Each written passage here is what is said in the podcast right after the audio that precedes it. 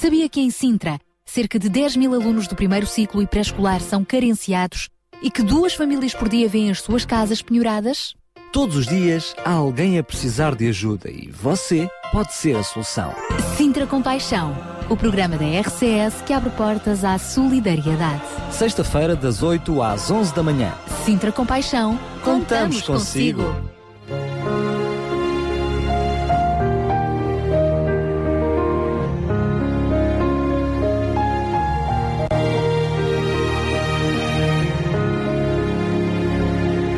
E é com a Guida Caixão, com o tema Oh meu Senhor, que abrimos precisamente o Sintra Compaixão de hoje, desejando-lhe uma excelente manhã. Meu Senhor, hoje quero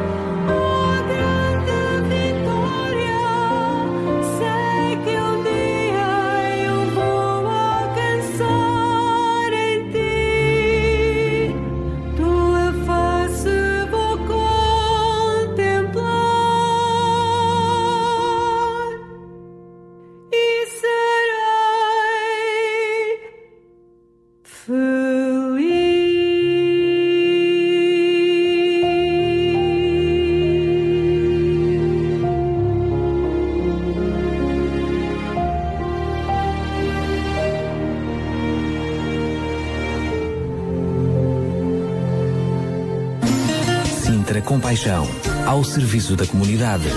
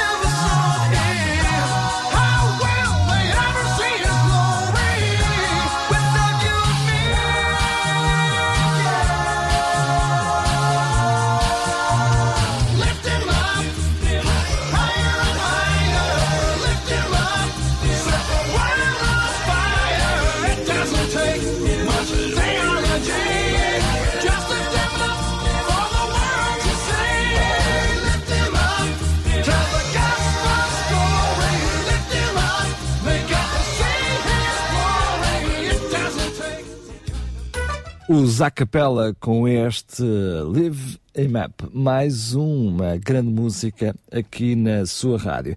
E agora é a vez de uh, passarmos para uma das rubricas aqui do Sintra Compaixão, uh, oferecida pela UCB Portugal. Vamos ouvir o espaço Mil Palavras com Ruben Barradas, ele que uh, está a voltar agora de duas semaninhas de férias. Vamos dar então ouvidos a Ruben Barradas. Muito bom dia, Sara. Bom dia, Daniel. Bom dia a todos os nossos ouvintes. E bom, aqui estou eu, regressado depois de duas semanas de férias. E nada como escolher as duas semanas onde houve mais atualidade para tirar férias de uma rubrica de atualidade. É isso mesmo, acertei em cheio desta vez. Duas semanas em que parecia que o governo ia cair e depois afinal já não, e fica e sai e nem sabe bem onde é que estamos agora. É uma ótima altura, de facto, para, para parar um programa de atualidade, mas pronto, as férias são férias e serviram também para descansar. Espero, antes de mais, estão de férias, desejo-vos umas ótimas férias. Se ainda vão de férias, aguentem, certamente que faltam algum tempo. Mas olhem, se ainda falta muito tempo para as férias, aguentem firmes, vosso, vosso tempo há de chegar. Como eu disse, foram duas semanas inacreditáveis, onde se passou de tudo neste país, de missões, de missões que não são, uh, eleições que pareciam que iam ser convocadas, notícias financeiras com os juros da dívida, tudo isso a disparar por aí fora e, e acima de tudo foram duas semanas a um ritmo alucinante. E hum, nestas duas semanas eu creio que algumas lições ou ilações que nós hum, podemos tirar. E a primeira ilação que eu gostaria de tirar é uma ilação de credibilidade. Hum, quer nós sejamos a favor ou contra as políticas de este ou daquele governo, hum, estas, estas duas semanas, estes dias, provaram-nos que a credibilidade é uma coisa que custa muito a ser uh, construída, mas que rapidamente é destruída. Ou seja, é algo que tem uma enorme dificuldade em colocar pedra sobre pedra, em provarmos a nossa credibilidade, em provarmos que somos confiáveis e depois um dia uma demissão, que foi aconteceu no caso do governo português, uma crise política, um, dois ou três dias de instabilidade, deitam tudo por terra. Na nossa vida, muitas vezes acontece exatamente o mesmo. Nós estamos muitas vezes preocupados em construir a nossa credibilidade, construir a nossa imagem, construir a maneira como as pessoas nos veem, de forma a que seja uma maneira que reproduza fielmente quem nós somos, e muitas vezes temos autênticos assomos de momentâneos de disparate, até, digamos assim, e a nossa credibilidade fica em jogo. E muitas vezes, infelizmente, nós não temos isso em atenção. É importante nós percebermos que a nossa vida pode ser, a nossa credibilidade, a nossa imagem, ela pode ser muitas vezes colocada em causa por questões tão pequenas, por pequenos devaneios, por pequenas atitudes até que nós temos, apenas porque muitas vezes deixamos vir ao de cima aquilo que é pior em nós. Quando esta crise explotou, nós, eh, e eu falo por mim, tivemos muita dificuldade em perceber como é que isto ia acabar, porque mesmo eh, as sondagens mostram, se houver eleições, nós não sabemos bem o que é que vai ficar, se há uma solução governativa, e há alguma incerteza que se percebeu, ficou na mente dos portugueses. É importante nós eh, percebermos que, de facto, a quem nos governa é alguma coisa essencial, como é óbvio, temos uma solução governativa, é importante, mas acima de tudo, e eu já disse isto aqui várias vezes, é importante nós focarmos naquilo que podemos fazer alguma coisa. No nosso dia a dia, nos nossos negócios, nos nossos empregos, nas nossas famílias, o que é que nós podemos fazer? Porque de facto, se vamos colocar os olhos apenas na instabilidade, hum, vai-nos parecer que o dia de amanhã é, vai ser ainda pior do que, do que o de hoje. Eu creio que nenhum de nós quer que isso aconteça. É importante por isso nós nos focarmos exatamente o que é que eu posso fazer naquilo que eu faço, na minha família, no meu emprego, no meu trabalho, no meu dia a dia, no meu relacionamento.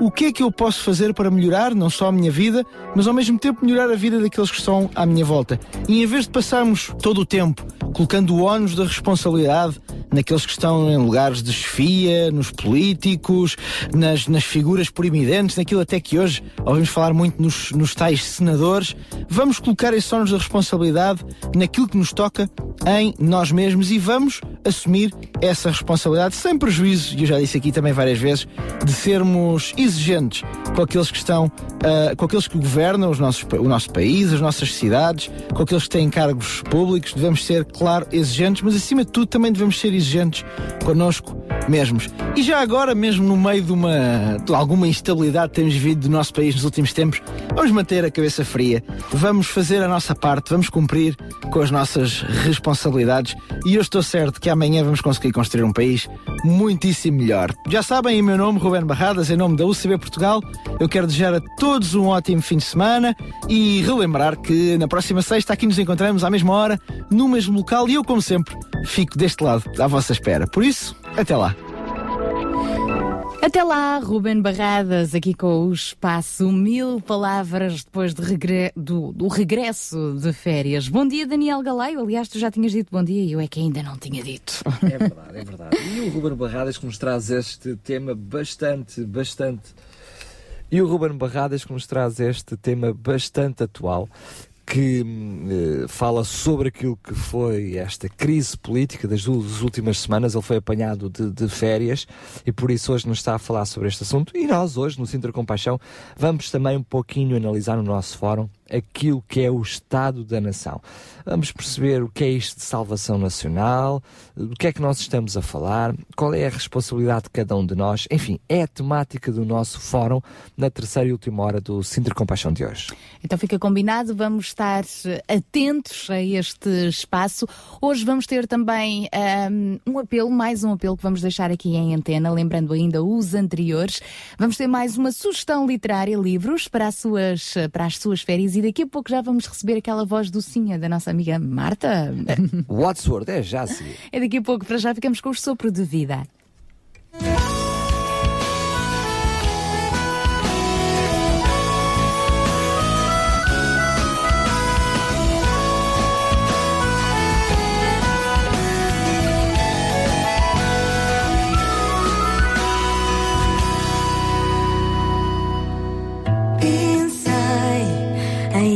Em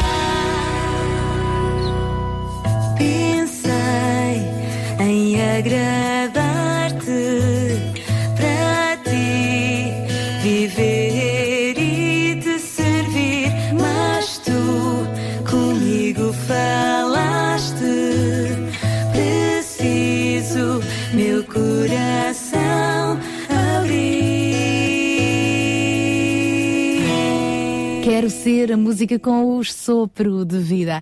São 8 horas e 18 minutos, estamos com o Sintra Compaixão no ar e é para já que vamos receber a Marta Wordsworth neste espaço hum, Yes We Can.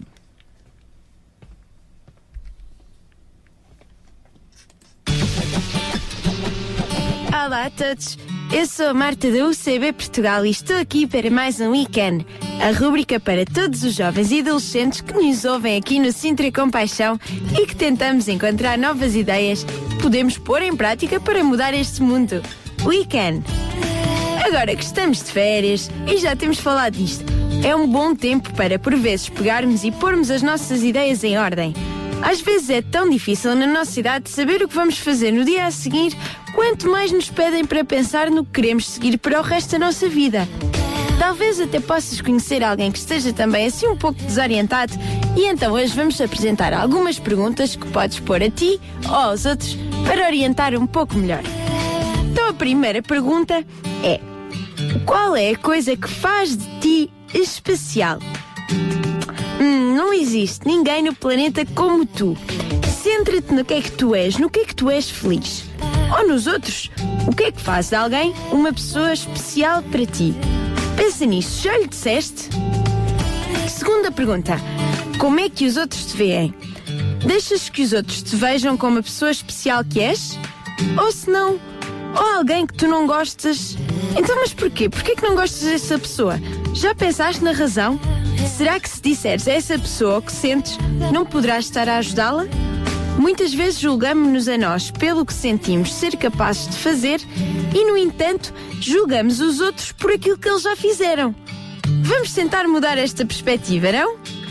A próxima pergunta é: o que é que tu fazes no dia a dia? Pergunta isto aos teus amigos, aos teus pais e vais ver de forma simples como se sentem em relação à sua vida. Se eles disserem alguma coisa que responda da forma como os outros te veem, ou seja, digam, por exemplo, eu sou escritor, eu faço isto, eu faço aquilo, mas depois, se lhes perguntares o que é que gostavam de fazer, disserem outra coisa completamente diferente, então talvez não estejam muito satisfeitos com aquilo que fazem. Esta é uma pergunta crucial para poderes perceber se são felizes e como os podes ajudar. Quarta pergunta: Pelo que és mais agradecido? Bem, quanto tempo é que demoraste a responder a esta questão? Demoraste muito, então pensa ou diz aos teus amigos para pensarem melhor no que querem fazer, naquilo que sentem no primeiro instinto. Alguma coisa que não está bem e deverão estar mais gratos, porque no fundo estamos aqui para ser felizes. Valoriza o que tu és, o que é que tens no teu coração, aquilo que os outros são para ti. Quinta pergunta: És melhor hoje ou eras há três anos atrás? Hum, difícil, difícil. Todos mudamos a cada dia. No entanto, se temos uma ideia de um percurso objetivo a atingir, será que o tens feito? Pensa um pouco. Qual era a tua visão há três anos atrás para o que é que querias ser hoje? Sexta. Qual foi o teu último ato de solidariedade ou compaixão? Também demoraste muito a pensar. Então, se calhar, aqui tens de rever as tuas prioridades. Lembra-te do que é verdadeiramente importante. E a última pergunta então: quem toma as decisões da tua vida? Quem é que deixas que controle e transforme aquilo que tu és? Como é que influencias e como é que isso pode estar a deixar-te influenciar na tua vida? Podes ver isto também nos teus amigos. Quem é que controla as suas vidas? O que fazem e o que são? Como é que os podes ajudar a libertar-se disto? Bem, chegamos ao final de mais um weekend. Até à próxima, Sara Daniela, sou a Marta da UCB Portugal.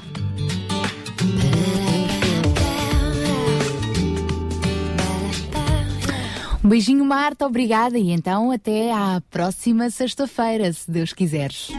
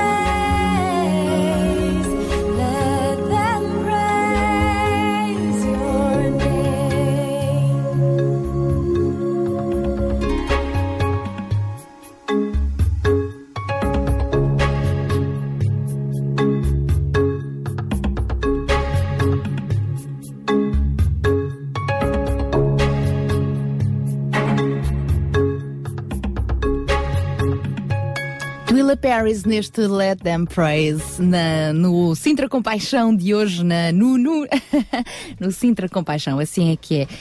Agora o Sintra Compaixão já está composto com o Daniel Galaio que regressou das suas férias e com o João Barros que regressou da sua semana de muito trabalho. Bom dia, João. Bom dia, Sara. Bom dia, Daniel. Bom dia, João. E então, Tire férias para estar com Deus. É o nosso grande tema deste mês. A semana passada voltamos também a este assunto. Queres fazer assim um, um resumo, um balanço? Que é bem diferente do que tirar férias de Deus. Pois, é assim, até agora só, só o Daniel conseguiu tirar férias com Deus este mês de julho, não é? É verdade, é verdade, é verdade. Eh, todos estão a ouvir, né? Agora Ok. estamos a ouvir bem melhor. A- Agora já estamos a ouvir melhor. Estava a dizer que só o Daniel conseguiu tirar férias com Deus. Isto não, não é para qualquer pessoa. não é? Ah, este mas- mês de julho, este Mas mês nós, de julho. nós conseguimos trabalhar com Deus. Mas sim, de facto, pronto, vamos, vamos dar continuidade realmente a esta, esta temática tão, tão importante e interessante. Eh, é importante dizer que é importante tirar férias, vejam bem. Mas nós já falamos muito sobre o nosso, a nossa perspectiva de tirar férias, não é? Eh, eh, quando chegamos à, à definição mesmo do próprio conceito, é? que, que- que nós próprios até descobrimos aqui em estúdio, eu não, nem fazia a mínima ideia de que tinha este sentido, de que tirar férias não era só um descanso físico, mas era um descanso também com Deus. Isto está na origem da própria palavra. Isto foi aquilo que motivou os primeiros, eh, as primeiras pessoas a, a decretarem esse tempo de férias como sendo um tempo não só para descansar fisicamente do tempo de trabalho, mas um tempo para estar com Deus. É, é interessante, nós perdemos eh, muitas vezes a raiz, a origem eh, das palavras. Depois, na semana passada, ah, mas ainda primeiro, eh, na, na- ainda na primeira, na primeira intervenção, no primeiro programa, nós também falamos que era importante, neste tempo eh, de férias com Deus, observar realmente eh, de onde nós eh, vimos de alguma forma, não é? Portanto, até pegamos na ilustração do construtor, não é? Que tem a sua planta, que constrói depois para, descansa, olha para a planta, olha para a construção, vê o que está bem, o que não está bem e começa a prostar o resto da construção. É um pouco a mesma coisa para nós, é? Olhamos para a nossa vida, aquilo que já passou, aquilo que supostamente devia ter acontecido, não aconteceu, olhamos está tudo torto agora e pronto, temos tudo que endireitar. e de alguma forma é esse o tempo de férias também, não é só para estar a torrar ao sol, eh, se- por já até faz mal, não é? Todos nós sabemos disso, mas eh, eh, é este, este conceito, o- o- o acabar as nossas férias com o entendimento de que valeu a pena parar para pensar, olhar para trás, ver em que situação estamos e aquilo que queremos para a frente faz muita diferença e poupa-nos muitas dores de cabeça muitas vezes. Na semana passada eh, associamos o tempo de férias à estação do ano. É? Eh, nós habitualmente associamos à estação do verão. Uh, mas uh, para além da estação do ano, associamos isto também à estação da nossa vida. Isto é, tirar férias quando somos jovens é uma coisa, tirar férias quando já somos uma família é outra coisa. Tirar férias quando já temos uh, netinhos e netinhas também é outra coisa. Portanto, há aqui uma associação interessante. Este, este- nesta sexta-feira, neste, neste programa, nós gostaríamos de abordar o conceito de férias pela perspectiva do contexto no qual estamos inseridos. Pois dificilmente conseguimos abstrairmos de tudo o que nos rodeia. Esta é uma realidade.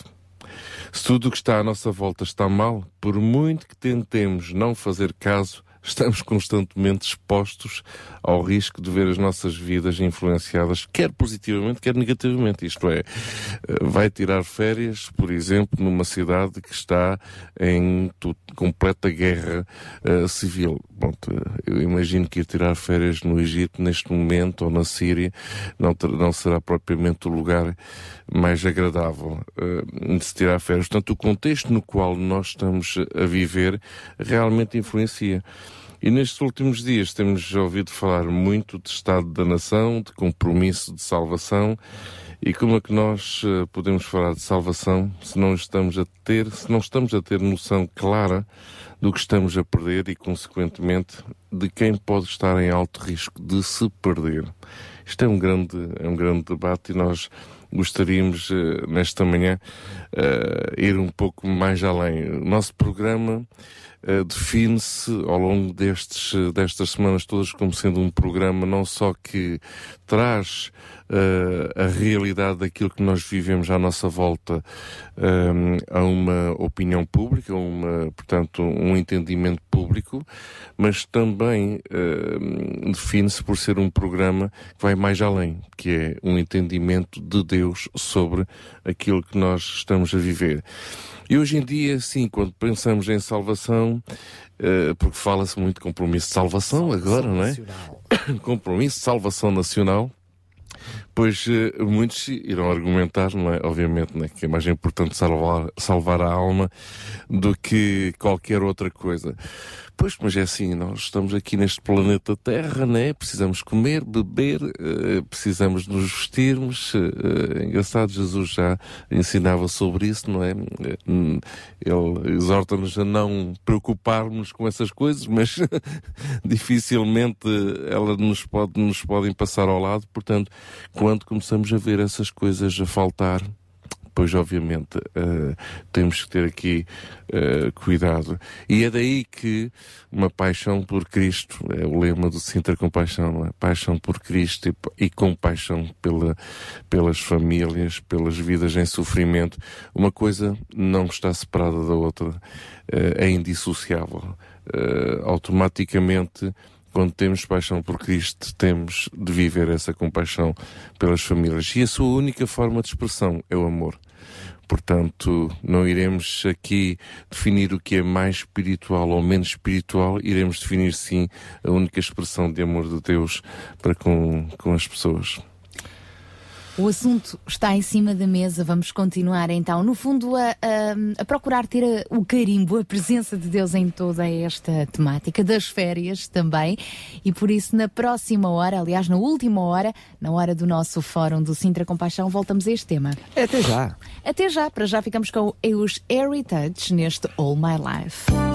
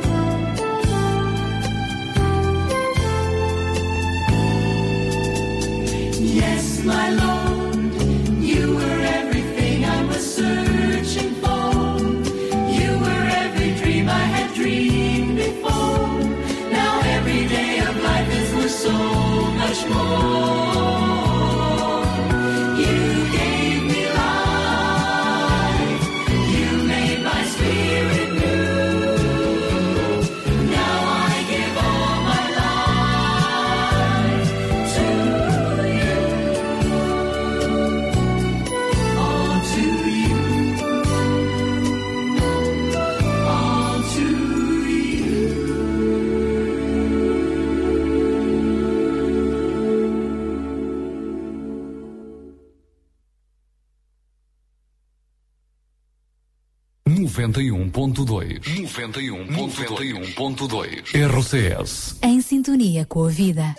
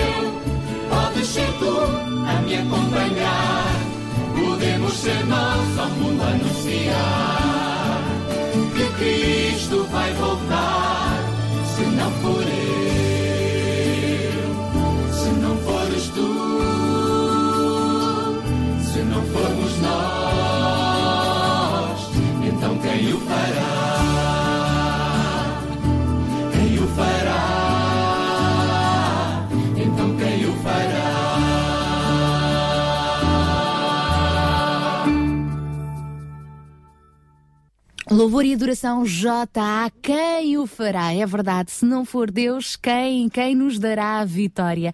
E muitas vezes, se não somos nós também a termos eh, compaixão quando ehm, é a nossa oportunidade de ajudar, quem o fará? Às vezes estamos sempre à espera que seja o outro, mas as coisas funcionam bem mais eh, efetivamente quando nós mesmos, nas nossas orações, nos disponibilizamos para ser a resposta de Deus ehm, às orações. Quando oramos, eh, Deus ajuda as pessoas que passam fome, às vezes nós podemos ser a solução, não é? Ajudando, contribuindo. Pois, pois. O problema é quando, quando nós achamos que alguém fará, o problema é que ninguém se mexerá e depois eh, o problema manter-se-á. Eu ouvi até aqui há tempos, numa pregação aqui na RCS, o pastor a explicar que quando pede a alguém para fazer alguma coisa, ele diz alguém é igual a nada. Pois, Igual é igual, alguém é igual a zero. alguém, alguém pensará. Bem, Tem- qualquer um pode fazer, mas quando qualquer um não faz, ninguém fará. É isso mesmo que acontece. Então, mas eu tô- estou certa que neste caso alguém não vai ser igual a zero. Alguém o fará, alguém vai dar resposta a estes apelos que nós eh, vamos agora partilhar através de uma ouvinte, alguém que está também habituado a acompanhar eh, casos eh, sociais e às vezes, claro, são precisos mais reforços e o Sintra Compaixão também está aqui para isso. A Inês Coelho que nos liga do Livramento. Olá. Ai, ai, que a chamada caiu. Vamos tentar novamente fazer a chamada. A Inês Coelho, então, que nos estava a ligar, ela que está a fazer um apelo para alguém que neste momento está a precisar de um par de óculos.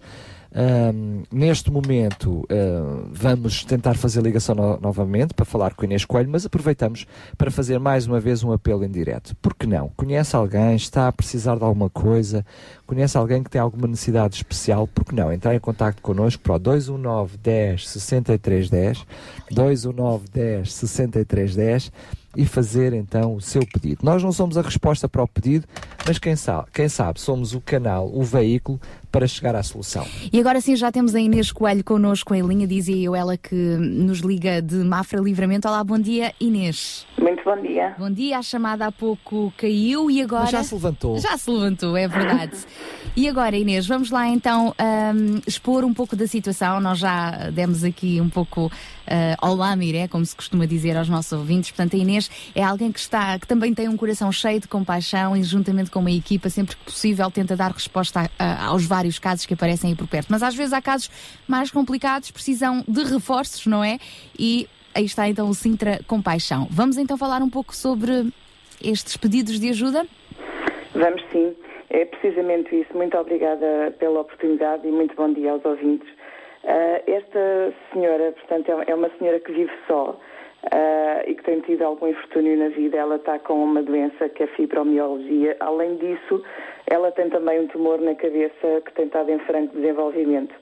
Ah, nós temos tentado ajudá-la com alimentos, ah, com roupa, e ela tem apenas uma pensão de sobrevivência de 180 euros, o que é muito restrito e ela não está a conseguir, conseguir fazer face a todas as despesas com, com também os medicamentos, casa, tudo o resto.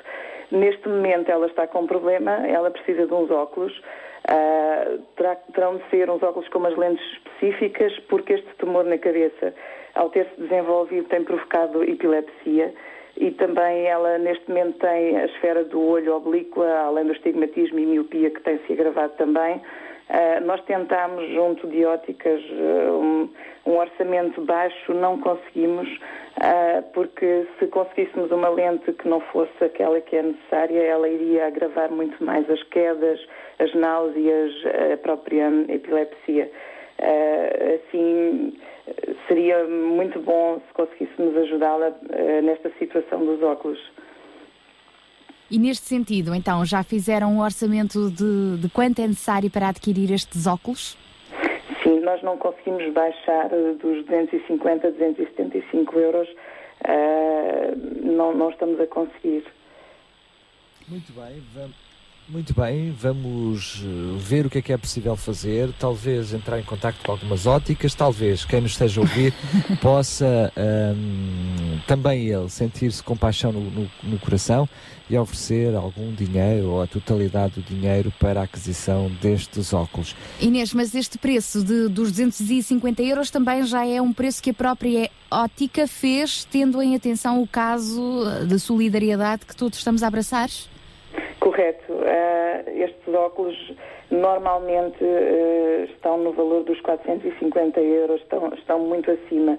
Ah, já foi com promoções, já foi por ser para, para, para o programa, portanto, para este caso específico, portanto, tudo foi explicado e eles disseram, e, e em várias óticas disseram-nos o mesmo, era um preço francamente bom, não conseguiam de facto baixar porque são as lentes que estão aqui a influenciar eh, todo este preço. Atendendo, exato, e atendendo a todo o diagnóstico, não é? O diagnóstico, da- eles explicaram que, pronto, poderiam dar umas, umas lentes, mas que não estavam adaptadas a esta senhora e que dali a uma semana a senhora estaria lá a reclamar e a dizer não suporto estes óculos, eh, todos os meus problemas avançaram e, não, e, e esta questão das náuseas, de cair, da epilepsia, iriam com certeza agravar-se, eles avisaram isso.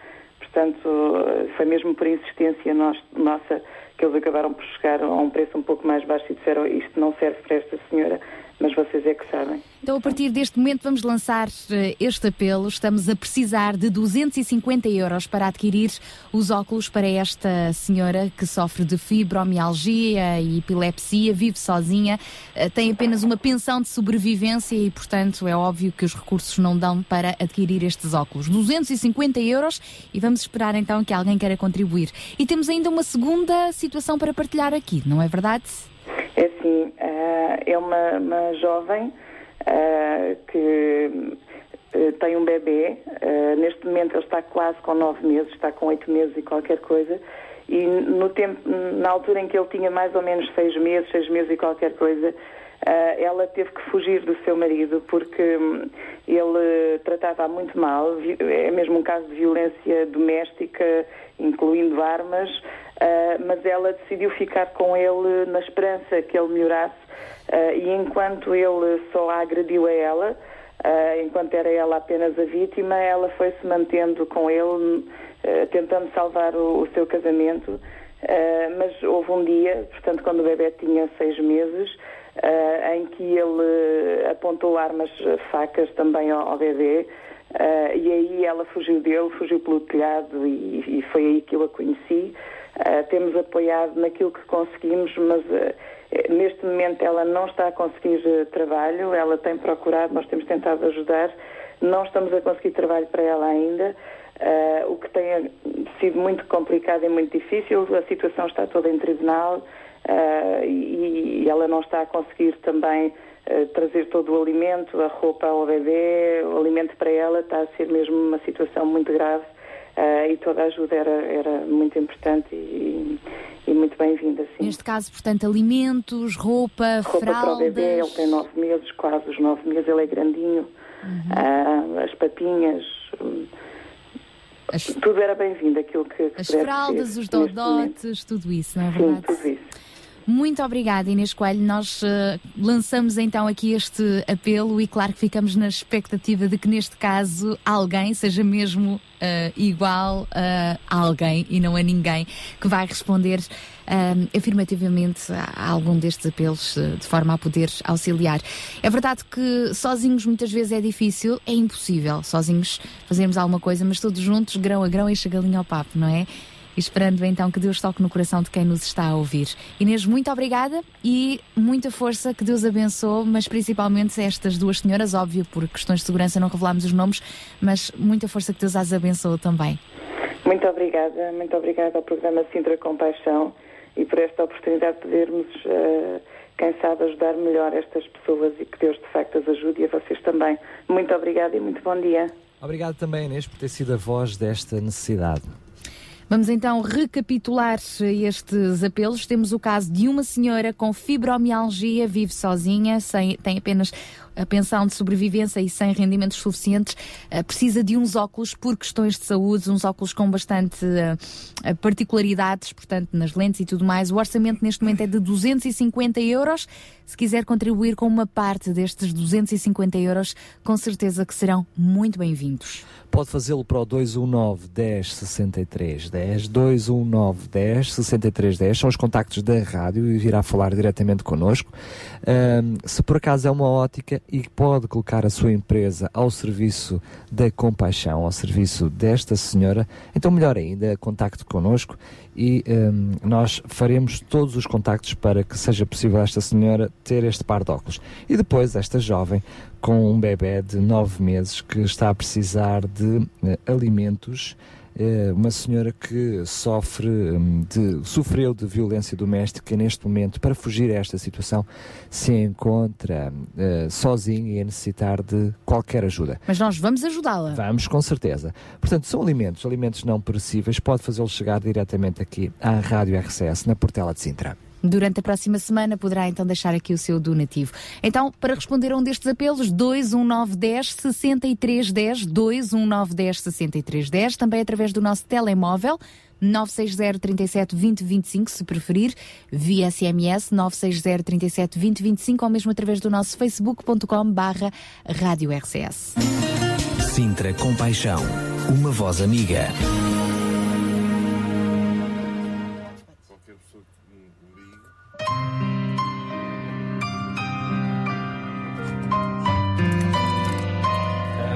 Que eu vou pedir é os contactos, porque eu não tenho. O site. Não, mas, não, mas eu prefiro que depois ligues, porque é mais certo. Certo? Não,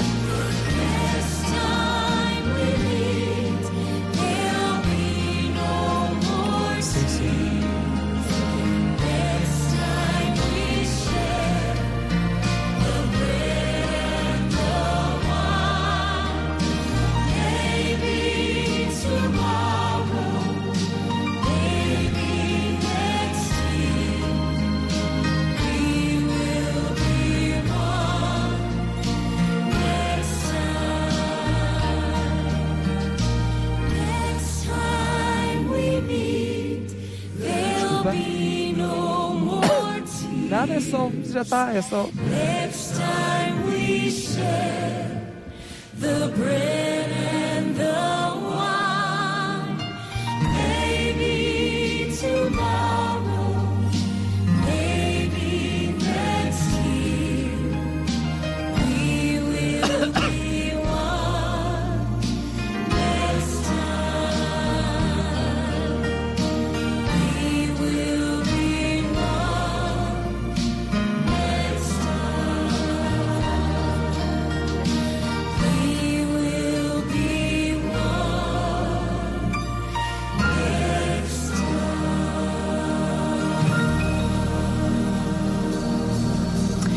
Os Gaitel Vocal Band neste Next Time We Meet. Estamos quase a terminar a primeira hora do Sintra Compaixão e já temos boas notícias. É isso mesmo, já recebemos o contacto de uma ouvinte, a Fernanda Pereira. Desde já mandamos um beijinho muito, muito grande, agradecendo hum, a sua intervenção, o seu contacto, mas agradecemos mais ainda o ter permitido que hum, Jesus trabalhasse no seu, no seu coração e sentisse compaixão por estes apelos. E a Fernanda Pereira, juntamente com um conjunto de amigas, vão adquirir algumas papas e também trazer algumas roupinhas para esta jovem que tem este bebê. Nós agradecemos muito este contacto e aguardamos outros contactos com mais respostas. É verdade, é verdade. Portanto, alimentos e alimentos não só para o bebê, mas como para a mãe também, roupinhas, eh, enfim, aquele enxovalinho. Estamos a falar de um bebê de 9 anos, de uma mãe, neste momento sozinha com o seu bebê, vítima de violência doméstica, agora a querer recomeçar de novo e nós vamos querer ajudá-la. E temos também aqui uma outra situação de uma outra senhora que tem apenas a pensão de sobrevivência, tem problemas de saúde e precisa de uns óculos com alguma especificidade. Ah, esta senhora sofre de fibromialgia e epilepsia e os óculos são mesmo fundamentais para assegurar um mínimo de qualidade de vida. Então vamos ah, também tentar ajudar a adquirir estes óculos. Para já estão com um orçamento de 250 euros. Para dar o seu contributo, entre em contacto connosco para o telefone 219 10 63 10 219 10 63 10 também através do telemóvel 960 37 20 25 pelo nosso facebook.com barra rádio RCS.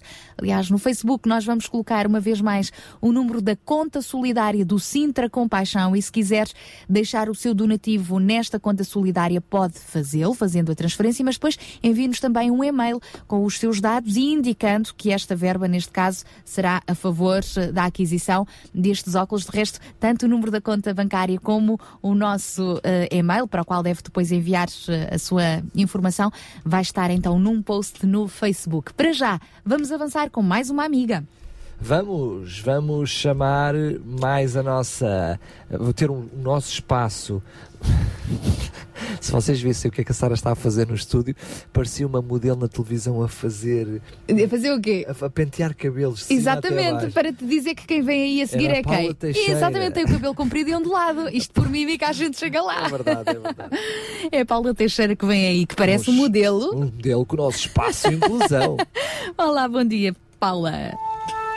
Olá, muito bom dia. Espero que tenham passado uma grande semana e eu também, com experiências novas. E gostava de falar-vos de uma nova situação que surgiu na minha vida e que, se calhar, alguns de vocês também já aconteceu, infelizmente, que é a doença oncológica. E pior ainda quando se trata de uma criança de 4 anos. E aconteceu uma, uma pessoa amiga, que é Nono, que é uma grande guerreira, que é uma, uma criança maravilhosa, maravilhosa. E digo-vos uma coisa: é um milagre de Deus, é ela. O que se pode chamar um verdadeiro milagre é No, porque ela está a ser, está a ser curada. Ah, eu tenho a certeza disso e em breve ah, sei que vos vou dar assim notícias fantásticas que ela está mesmo, mesmo, mesmo curada porque eu acredito piamente nisso. E então, para amenizar esta, esta situação, porque temos vivido agora estas eh, fases da quimioterapia e das, das fases menos boas, menos boas de perder o cabelinho, de, de, de- de nós próprios estarmos um bocadinho e os pais estarem mais tristes, mas ela com aquele sorriso, com aquele sorriso, ela transforma o mundo e transforma-nos a nós próprios, a todos nós. E esta semana eu experienciei uma, uma coisa muito bonita. Ah, a Noa gosta muito da Áurea.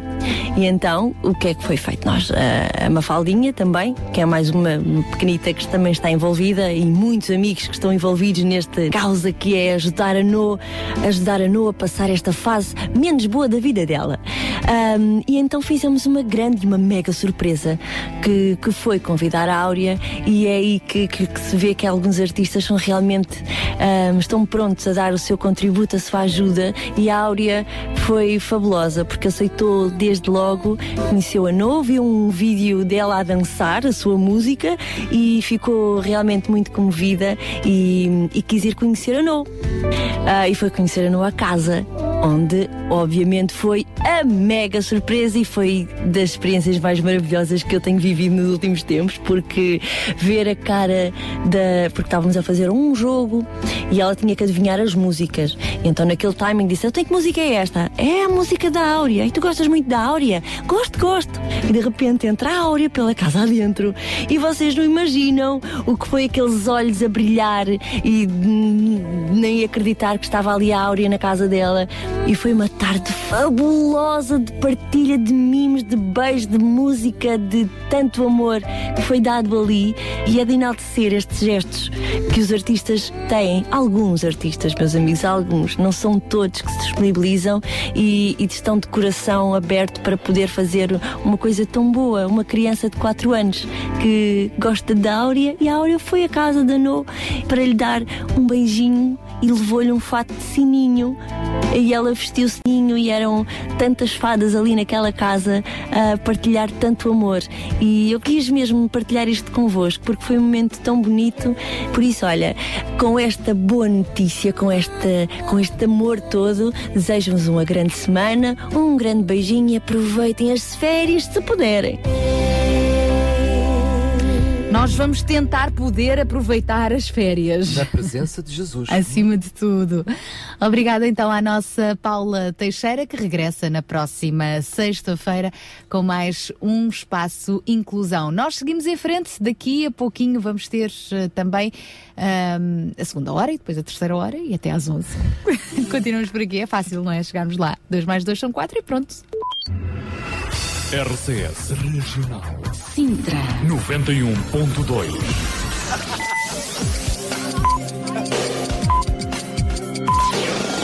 São 9 horas. Bom dia.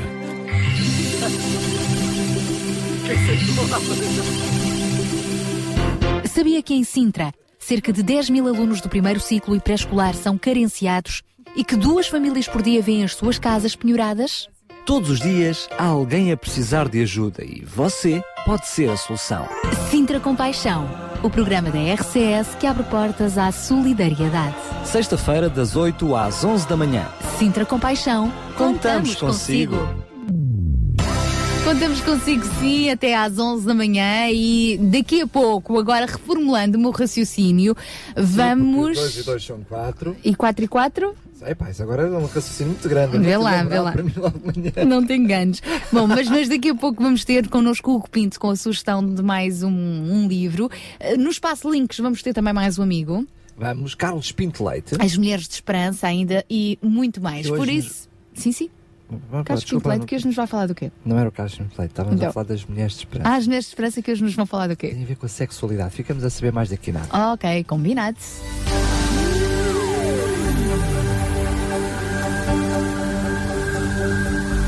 Don't think for a moment I never felt the pain. You can't imagine the hurt and the shame. They put the nails through my hands, pierced my side. Please understand, it wasn't easy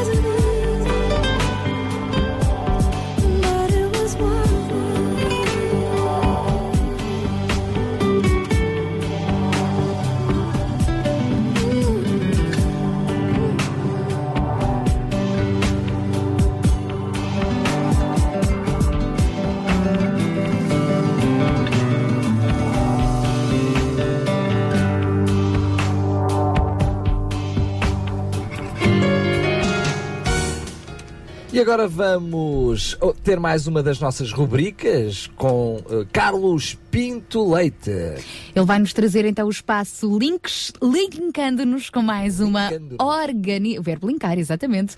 Com mais uma organização hum, solidária de caráter solidário, sempre virado para a compaixão.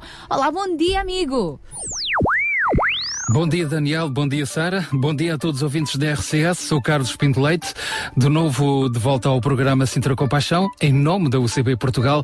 E hoje eu quero deixar-vos a sonhar. Exatamente é de sonhos que vamos falar. E para começar, falamos a propósito da Make-A-Wish Portugal. O site www.makeawish.pt existe também no Facebook. Basta pesquisar por Make-A-Wish Portugal. Em português, no fundo, isto significa Faz um Desejo Portugal. A missão da Make-A-Wish Portugal, a fundação Realizar um Desejo, é uma afiliada portuguesa da Make-A-Wish Internacional. E o objetivo desta entidade é realizar desejos de crianças e jovens entre os 13, entre os 3, aliás, e os 18 anos, com doenças graves, progressivas, degenerativas ou malignas, para lhes levar um momento de alegria e de esperança. No site é possível encontrar uma lista de desejos que ainda estão por realizar de diversas crianças e jovens. E o que é que se deseja na Make-A-Wish Portugal? A maior parte dos desejos recaem numa destas quatro categorias. Eu gostava de ser, Eu gostava de conhecer, eu gostava de ir, eu gostava de ter. Ser. Todas as crianças imaginam que gostariam de ser um dia, por exemplo, bombeiro, polícia, modelo, bailarina. Muitas crianças gostariam de conhecer o seu futebolista favorito, uma estrela de cinema, uma personalidade ou uma figura pública. Algumas crianças e jovens gostariam de visitar parques de diversão, outras gostavam de passear de barco, ver a neve pela primeira vez. E também há quem gostasse de ter um presente especial, como um computador, uma casa de bonecas ou uma bicicleta, por exemplo. E alguns dos desejos já realizados e que é possível encontrar neste site são, por exemplo, estes. Houve alguém que já recebeu um piano vertical, houve alguém que já conheceu o Justin Bieber, houve alguém que já efetuou uma sessão fotográfica com uma atriz portuguesa famosa. Mas quem pode propor um desejo na Make-A-Wish Portugal? A candidatura a um desejo parte da criança ou de um familiar da criança ou do jovem ou do seu médico. Se o médico e a família derem autorização para a realização do desejo, uma equipa de voluntários da Fundação inicia o processo de planeamento e preparação até à sua concretização. A Fundação dá também a sua aprovação quanto à realização do desejo em causa. A Make-A-Wish Portugal funciona essencialmente com voluntariado que constitui a espinha dorsal de toda a sua organização. Os voluntários têm que ser pessoas responsáveis, com senso e sensibilidade, qualidades que a Fundação considera fundamentais para lidar com crianças com doenças graves, bem como com as suas famílias. E quais podem ser as funções dos voluntários? Realizar desejos, o contacto com as crianças, as suas famílias e a comunidade hospitalar para descobrir os desejos e acompanhar a sua concretização. Voluntariado também na área da divulgação e promoção do trabalho da Fundação, junto à comunidade, dos serviços sociais, hospitais, escolas, instituições de solidariedade social e outras organizações. Os voluntários também podem efetuar trabalho na área da angariação de fundos, organização de eventos e também na divulgação e de informação sobre a recolha de donativos para a angariação destes mesmos fundos. Deixo-vos com um testemunho de um voluntário que podem encontrar no site e este voluntário diz o seguinte: tornar um desejo realizado enriquece a nossa experiência humana e os momentos que partilhamos com as crianças são momentos mágicos, pois o sorriso e a alegria deles não é possível de medir. Fica novamente o site www.makeawish.pt tem também página no Facebook. Vão lá, pesquisem, vale a pena. Da minha parte por hoje é tudo. Foi um prazer estar de novo convosco. Prometo voltar aqui à mesma hora, para a semana. Sara e Daniel, deixo a emissão nas vossas mãos. Forte abraço. Um forte abraço. Já viste, Daniel, voluntários fazedores de desejos? Espetáculo. Hã? Fantástico. Então acho que fantástico. vale a pena. Um grande abraço. Na próxima sexta-feira teremos mais um espaço Links. Daqui a pouco já vamos então conversar com o Hugo Pinto sobre ah, livros. Ah, um livro, um bom livro de, a título de sugestão para as suas férias de verão. Para já, recordamos os nossos apelos. Temos a necessidade de encontrar 250 euros para uns óculos, uns óculos eh, graduados com especificações para uma senhora que sofre de fibromialgia e outros outras complicações de saúde associadas e que tem apenas uma pensão de sobrevivência. E temos também aqui um outro caso de uma, de uma outra senhora, mamã de um bebê de 9 meses, está sozinha neste momento a refazer a sua vida de novo, necessita de alimentos e roupa. Roupa para o bebê, alimentos para ela e para o bebê. Todos os donativos são bem-vindos e podem ser eh, deixados aqui connosco na RCS, na Portela de Sintra, junto ao campo de futebol União Sintrense, durante a próxima semana, eh, de segunda à quinta-feira, das nove da manhã às seis da tarde, às sextas-feiras até às duas, hoje ainda até às duas da tarde, se quiser passe por cá e deixe os seus donativos.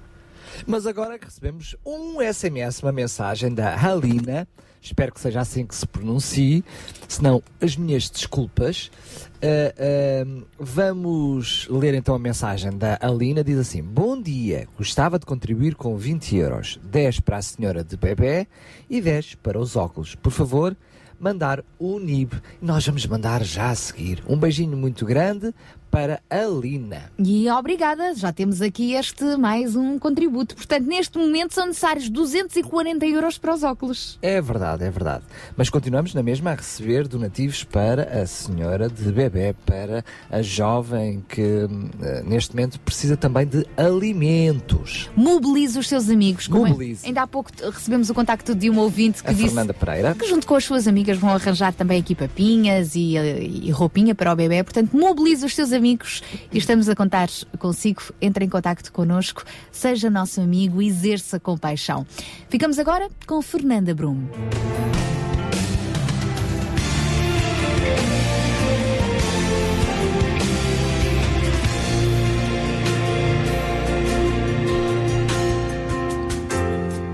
Amo Senhor, meu Salvador. Anelo tê-lo bem junto a mim.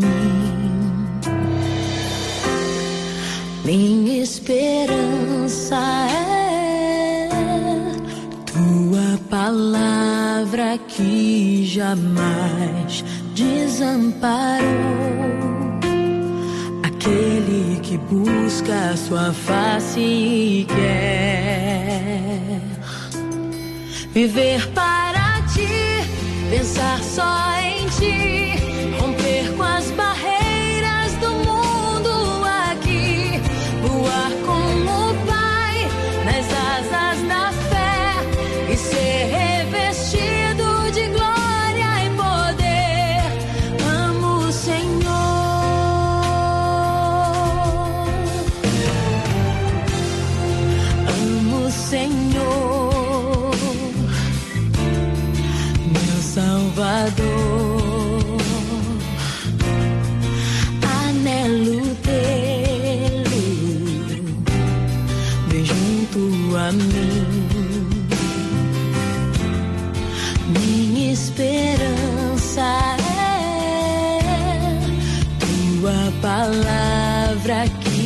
jamais desamparou. Aquele que busca a sua face e quer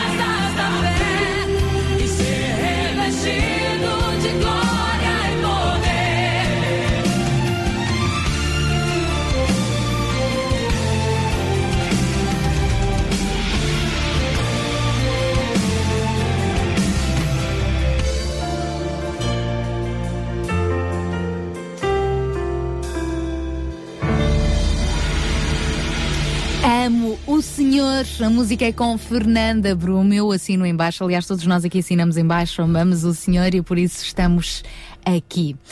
Vamos avançar agora com o nosso espaço Leitura com Paixão. E vamos receber mais um amigo. O Hugo Pinto, ele também é autor de alguns livros, já esteve a falar connosco sobre o livro eh, Vencendo Gigantes. Também esteve a falar connosco sobre a semana passada o livro, as, eh, o livro de liderança ah, de Mark Sweet. Ah, e o livro de ouro da liderança de Ma- John Maxwell, assim é que é. Oh, João Barros, ajuda-me! Ajuda-me, João Barros! Sim, era o livro, o livro de ouro De do John liderança. Maxwell, exatamente. Portanto, liderança, John Maxwell. Mas eh, vai tudo parar ao Vai mesmo, não é? Não, eu, é que realmente vai Mark lá Sweet Estão foi o fundador de, da de Lidera e também, exatamente. Está lá perto, mas não, é mesmo de John Maxwell. E hoje vamos receber a sugestão de um outro livro muito com o tema muito sugestivo, não é verdade, Hugo Pinto? Bom dia. Bom dia. Então, Hugo, hoje qual é o livro que nos trazes para propor para estas férias? Uh, bom dia também a todos os ouvintes. Uh, hoje tenho um livro, um grande livro, um dos melhores livros que eu já li também. O livro uh, O que Fazer no Pior Dia da Sua Vida, de Brian Zand, é o autor americano. Uh, é um livro fora de série, um livro que tem feito até um, tem tido um grande impacto aqui em Portugal, editado por uma pela Letras de Ouro, uh, portanto escrito em português de Portugal. Uh, um livro que fala sobre Davi, fala sobre e retrata do pior dia de- da vida de Davi e como é que Davi lidou com isso e aplicando depois à nossa vida. Portanto, fala sobre aquela história quando Davi chega com os seus soldados de uma guerra ao acampamento e de repente eles não têm lá nada. Levaram-lhes as mulheres, as crianças, levaram os haveres, os pertences e foi um dia caótico, foi um caos. Os, os soldados de Davi ficaram, claro, ficaram todos, ficaram completamente perplexos e depois quiseram até matar Davi em retaliação, culpando o seu líder daquele caos. Mas Davi, no meio daquele, daquela situação tão calamitosa, ele propôs-se buscar a Deus. E começou a buscar a Deus. Deus falou-lhes e Deus disse que para perseguirem os inimigos, que iam entregar-lhes tudo, iam dar-lhes tudo na mão.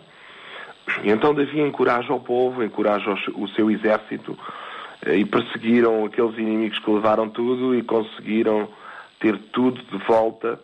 E é uma história impressionante, sem dúvida. O autor Brian Zand, ele percorre eh, passo a passo todo este processo de restauração eh, e de, de- de recuperação de todas as coisas e, e aplica muito à nossa vida com uma sabedoria, uma sensibilidade fora de série. Portanto, eu aconselho vivamente, é um livro eh, muito bom, muito bom, de, de muito boa leitura, com muita profundidade e com uma aplicação à nossa vida que fora de série. Portanto, se alguém está a passar por alguma situação assim mais difícil, mais eh, adversa, é um livro com uma muito consolador, muito confortador, que nos anima muito e que nos faz confiar mais na, na força de Deus, na fidelidade de Deus e na- no, no poder de Deus. O que fazer no pior dia da sua vida. Está registado, Hugo Pinto. Muito obrigada e fica esta sugestão então para os nossos livros Leitura com Paixão neste verão. Até à próxima sexta-feira, se Deus quiser. Até à próxima. Obrigado também. Obrigada, Hugo Pinto. O que fazer no pior dia da sua vida? Uma das coisas que eu espero que os nossos ouvintes possam fazer é encontrar aqui na RCS algum encorajamento. E depois, livros como este poderão ser também eh, excelentes instrumentos. Daqui a pouco já vamos receber então as Mulheres com Paixão, De esperança. que hoje vão falar sobre. Sobre abusos sexuais. Eu estou sem microfone, mas é igual. Estão-me a ouvir lá no fundo. Pois estás, mas- estás no fundo, mas o teu microfone está ligado, ligadinho, ligadíssimo, ligadíssimo. Nós queremos agradecer agora a mensagem da Sónia Morato, que também ligou com o seu contributo. Obrigada, Sónia. Ela também nos enviou uma mensagem para ceder, então, um, algo- um, donativo financeiro para estes dois casos que hoje estamos a recordar. Portanto, precisamos de adquirir uns óculos, orçados em 250 euros. Neste momento já temos 20 euros. E procuramos também ah, alimento e roupinha para uma mãe e para um bebê. Os nossos contactos são 219 219 10 63 10 219 63 10 também através do nosso telemóvel 960 37 20 25 e pelo nosso facebook.com barra rádio RCS.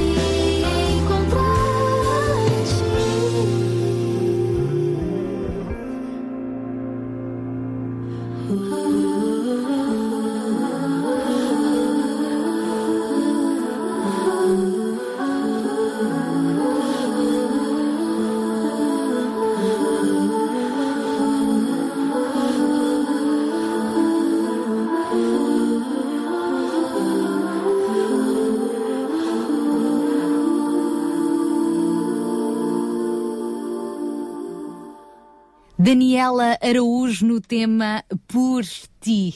E agora avançamos para o espaço News com Paixão. Espaço de algumas notícias eh, com paixão. Neste caso, João Barros, o que é que nos trazes hoje? Sim, hoje eh, nós convidamos o, o Mário Santos, que é a pessoa responsável pelo hum, Centro Social e Comunitário de Algueirão, eh, porque amanhã vai acontecer eh, algo muito importante e não queríamos perder esta oportunidade de, de informar os nossos ouvintes sobre este acontecimento que vai, vai ser eh, em Algueirão, da parte da tarde, e por isso gostávamos de ouvir o, o Mário precisamente sobre, eh, de alguma forma, o que é que levou a esta, a este acontecimento e, e também, enfim, os fundamentos eh, deste, deste projeto. Mário? Olá, bom dia, João. Bom Sara, dia. muito bom dia. Cá Bom estamos dia. então em direto. Mário Santos, o que é que vai acontecer amanhã? Sim, eu estou a ouvir um pouco mal, eu peço perdão, mas O que é que vai acontecer amanhã? a- amanhã é finalmente o culminar de um sonho da comunidade cristã no Alvirão, que há 10 anos desenvolve um trabalho social no- nos bairros da Culpalme e Cavaleira, um trabalho muito extenso, e amanhã vai ter a cerimónia de bênção e lançamento da primeira pedra das futuras instalações que se vão intitular Centro Comunitário Domus. Vai ser ao lado do atual Pingo Doce da Cavaleira. A cerimónia vai ser às 16 horas e depois à noite, às 21 horas, no Palácio de Valenças, vai haver um concerto pelo Coral Gerações, um concerto mais, enfim, obviamente solene, também de evocação, digamos, deste deste momento tão especial para a vida da comunidade cristã no Algueirão e também para os habitantes da, da Cavaleira e Culpalme do Algueirão. Mário Santos, já vai ser então lançada a primeira pedra e depois, quando é que vocês esperam que seja lançada a última pedra? Quando é que esperam então que este centro comunitário, este centro social esteja pronto ah, para receber todas as pessoas? Bom, nós esperamos, eh, se tudo correr bem, esperamos que dentro de dois anos possamos todos desfrutar deste equipamento social que vai ter várias valências e seguramente será uma, uma mais-valia para toda aquela população. Pensamos que dentro de dois anos, se Deus quiser. Quais são as valências deste centro social? Nós vamos ter eh, uma creche e berçário também, vamos ter um, um auditório para 250 lugares, eh, um refeitório, uma, um- também vamos ter biblioteca e várias salas de formação. Além disso, também vamos ter armazéns para armazenamento de produtos alimentares, de roupas, tu- enfim, tudo aquilo que tem a ver com a expressão do trabalho social que já desenvolvemos eh, neste momento. Fica então o convite amanhã às quatro da tarde, não é? O lançamento da primeira pedra. Justamente às quatro da tarde, ah, ah, são todos convidados a estar presentes ah, ao- no terreno, justamente ao lado do atual Pingo Doce da Cavaleira. E às nove da noite, este concerto comemorativo com o grupo Gerações no Palácio de Valenças. Valença, eh, eh, Palácio de Valenças, a entrada é livre. Muito obrigada, Mário Santos, e que Deus vos ajude e vos abençoe neste projeto. Muito obrigado. Nós é que estamos gratos pelo privilégio deste tempo que nos, que nos concederam. Um abraço. Muito obrigado, Mário. Um Adeus, um abraço, obrigado. Um abraço. João Barros é, é um exemplo de perseverança, não é? Há 10 anos que eh, lutam por Sim, sim, realmente eh, aquilo que tem feito a diferença, eh, de alguma forma, eh, tem sido as pessoas que se têm dedicado ao longo de tantos anos numa comunidade local. E, não podemos esquecer isto, não é? Eh, falamos muito numa base institucional de projetos sociais, de atividades, de organizações, mas no fundo tudo, todas estas, eh, eh, vamos já dizer, estes estatutos, estes formatos, eh, só são expressões jurídicas daquilo que realmente pessoas, famílias já fazem numa comunidade local. Eh, obviamente que para efeitos eh, legais eh, sempre temos que nos enquadrarmos eh, dentro dos parâmetros que Segurança Social, Finanças, eh, todas estas entidades nos, nos pedem, não é? Mas acima de tudo são realmente as pessoas, as pessoas, as famílias e neste caso do Mário Santos e, e um conjunto de outras famílias famílias, pessoas, amigas, pessoas que vivem na- ali na, na Cavaleira e pessoas também que vivem fora da, da Cavaleira que se têm dedicado precisamente a apoiar crianças, eh, famílias, idosos eh, eh, daquela, daquela zona de, de Algueirão, eh, Mem Martins. Portanto, estão de parabéns, isto eh, no fundo é, é mais uma etapa, mas no fundo esta etapa retrata uma continuidade de muitos anos e por muitos anos também. Portanto, de alguma forma tem sido interessante ver também o reconhecimento que a Câmara Municipal de Sintra, as autoridades eh, do nosso Conselho, também têm, têm dado a este trabalho e, e o ceder um, um- um terreno eh, e de alguma forma proporcionar esta oportunidade de construir este novo centro social e comunitário é sem dúvida nenhuma mais-valia para, para a comunidade local. Então esta hum, notícia com paixão e amanhã às nove da noite a cerimónia então ah, do lançamento da primeira página, ah, da primeira pedra deste, deste centro comunitário será no Palácio de Valenças. Nove da noite, entrada livre para comemorar com o grupo Gerações. É com eles que ficamos agora. Hoje é tempo de viver.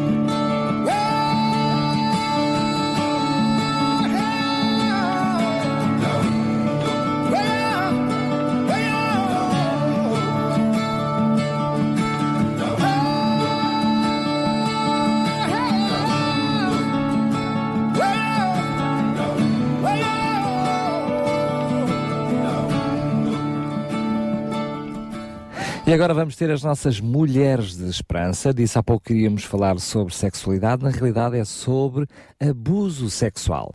Vamos receber duas jovens, duas belas jovens. Sónia Simões E e, Sara Sara Catarino. Do seu dia a dia. Para mulheres que teimam em ter fé na vida. Olá, ouvinte do Mulheres de Esperança. Damos-lhe as boas-vindas a esta meia hora conosco. Ouça esta música e depois faça o possível por ouvir o resto do programa sem interrupções.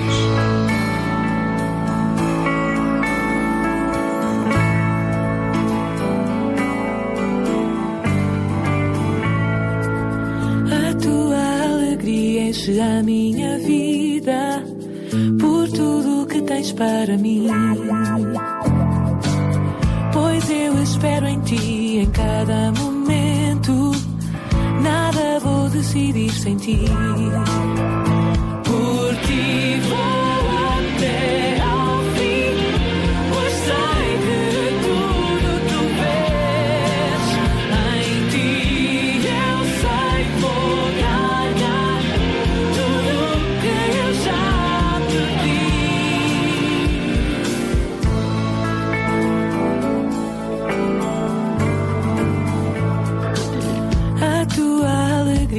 enche a minha vida por tudo que tens para mim.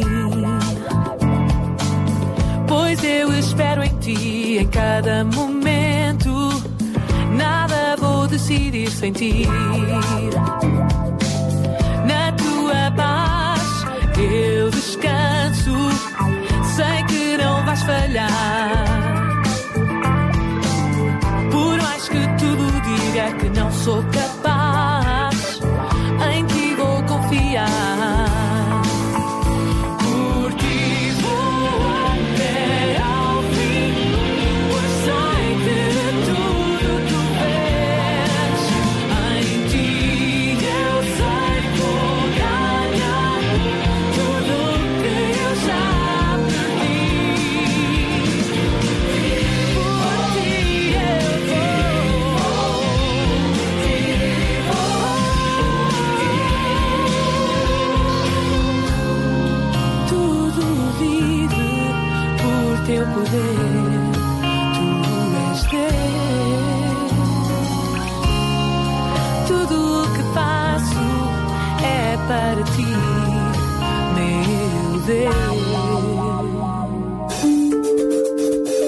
Agora o seu programa Mulheres de Esperança está disponível na internet.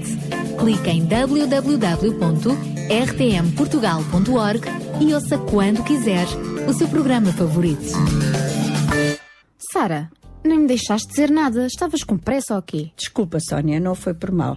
Mas a conversa de hoje é um assunto tão sensível e difícil que.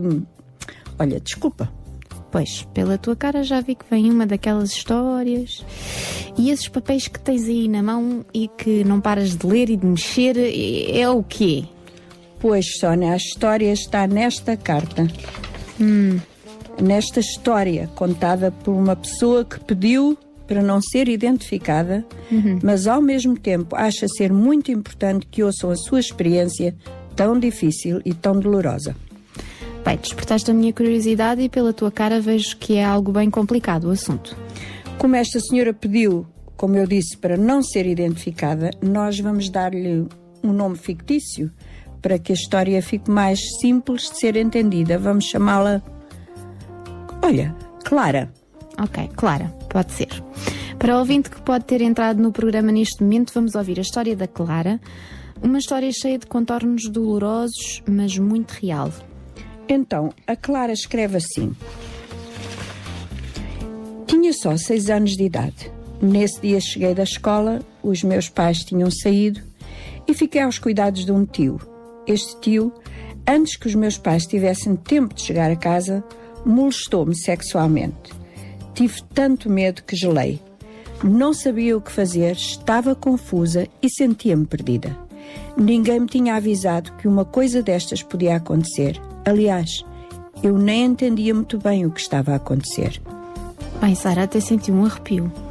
Pensei na minha filha, na minha menina, como é, Como é que avisamos uma criança de uma coisa destas? É difícil, Sónia. E o pior é que acontece a muitos meninos e meninas. É algo, infelizmente, muito comum e é muito triste. Afinal, a infância deveria ser um tempo de lembranças doces e agradáveis, sem preocupações, e para a Clara foi pior do que uma preocupação. Pois, vamos ouvir o resto. Ela diz: A minha infância foi sempre cheia de medo. O medo que ainda hoje me persegue. Depois do meu tio me ter molestado pela primeira vez, ele fez-me prometer que nunca contaria nada a ninguém e eu fiquei com muito medo de contar. Dentro de mim pensava que isto me tinha acontecido porque eu tinha feito alguma maldade que merecia castigo. Esse pedido do tio parece algo muito comum nestes casos e a promessa de não contar a ninguém de maneira a que a vítima crie na sua cabeça a ideia que a culpa é sua. É verdade isso que disseste, Sónia. Agora houve o resto do relato da Clara. Quando fiquei um pouco mais velha, criei coragem e um dia disse ao meu tio que não gostava do que ele me fazia, ao que ele respondeu: Então, já te achas uma grande pessoa? Pensas que podes desrespeitar os mais velhos? Pois, ele queria mesmo que ela se sentisse culpada. A Clara diz assim na sua carta: Eu tinha muitas crises de asma quando era criança e um dia, quando estava doente, um outro tio e a sua família vieram à nossa casa. O meu pai estava fora, então meu tio e a minha tia ofereceram-se para levar-me ao hospital que ficava perto da sua casa. Eles viviam bem longe de nós e assim prometeram trazer-me para casa no dia seguinte e antes de levar-me ao hospital deixaram os filhos na casa de uns vizinhos e a minha tia perguntou-me: Importas-te ir sozinha com o tio? Aí o medo tomou conta de mim outra vez e disse: Tia, não podias mandar uma das tuas filhas comigo? Mal eu disse estas palavras, o meu tio gritou: Não é preciso vir ninguém! Aí senti-me encurralada de medo. Tinha 13 anos nessa altura. O meu tio levou-me ao médico e a seguir trouxe-me até à sua casa. Peguei num livro, sentei-me fora de casa, fingindo que estava a ler com muita atenção. Conseguia ouvir o bater do meu coração e só pedia que alguém aparecesse para me salvar. Daí a pouco ele veio, empurrou-me para dentro de casa e molestou-me de uma maneira tão vil que ainda hoje sinto nojo quando penso nisso. Comecei a chorar. O que havia de fazer? Não sei se foi das minhas lágrimas, mas alguma coisa mexeu dentro dele e pediu-me por tudo que não contasse a ninguém o que se tinha passado. Lembranças de abuso é algo que não se apaga facilmente da memória. O projeto ANA faz parte da Rádio Transmundial e tem como objetivo de missão promover a consciencialização, solidariedade e compaixão para com as mulheres em todo o mundo. Orar pelas mulheres que sofrem e que são abusadas e levar esperança, encorajamento e conforto através das ondas do rádio com o programa Mulheres de Esperança. Ajude-nos a levar esperança às mulheres em todo o mundo. Para mais informações, ligue 211 58 11 28, 211 58 11 28 ou envie um e-mail para mulheres@radiotransmundial.org. Mulheres de Esperança. Este é o programa Mulheres de Esperança, feito para mulheres que teimam em ter fé na vida, apesar das circunstâncias difíceis e dolorosas como esta que hoje estamos a partilhar consigo. Vamos ouvir o resto da história. Esta é uma daquelas que parece acontecer só em filme, mas é bem real. A Clara conta ainda. Passei por um outro episódio de abuso, uma noite, quando estava a dormir com a minha tia, irmã da minha mãe. O marido dela entrou no quarto e foi-se chegando a mim. Lutei, empurrei-o com toda a força. Será que a minha tia não se apercebeu de nada? Ou estava a fingir que não sabia o que estava a passar-se? Mas desta vez contei à minha irmã. Queria que ela tivesse cuidado para não lhe acontecer o mesmo que a mim.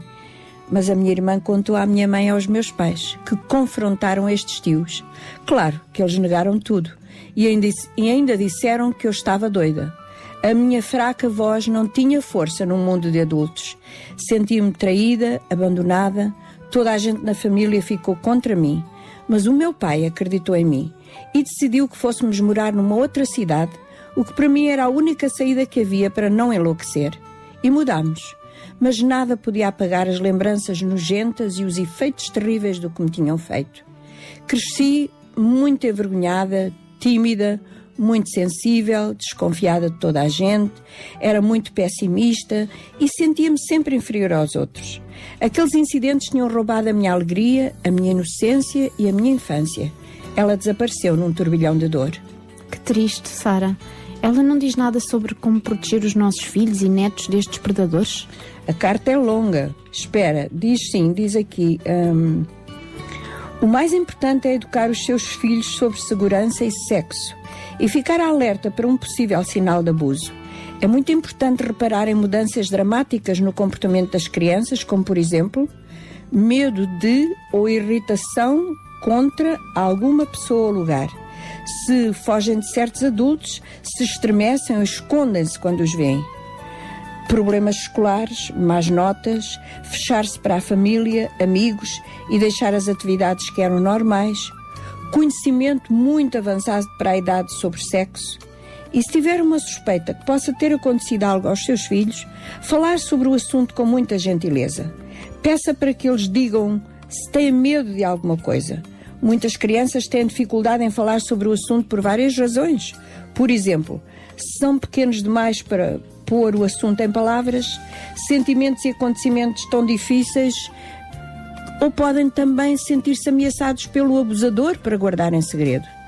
Têm medo que não acreditem, ou se acreditarem que a família não os queira mais, culpam-se ou acreditam que o abuso é um, um castigo por serem maus, sentem-se envergonhados e têm medo de algum castigo ou de levar alguma pessoa que amam na família a uma situação perigosa. Precisam de muita segurança para poderem ter a força para contar. Há sentimentos de indignidade e de autocrítica, de ansiedade e até depressão. Em casos extremos, a pessoa pode até ter pensamentos suicidas. Bem, esta é uma carta e tanto, Sara. Estou até agoniada só de pensar no assunto. A Clara termina a sua carta dizendo em resumo: Lembre-se que a pessoa que abusa uma criança deve ser acusada pelo abuso, não a criança. Conheça muito bem as pessoas que tomam conta dos seus filhos, incluindo os seus nomes, números de telefone, moradas.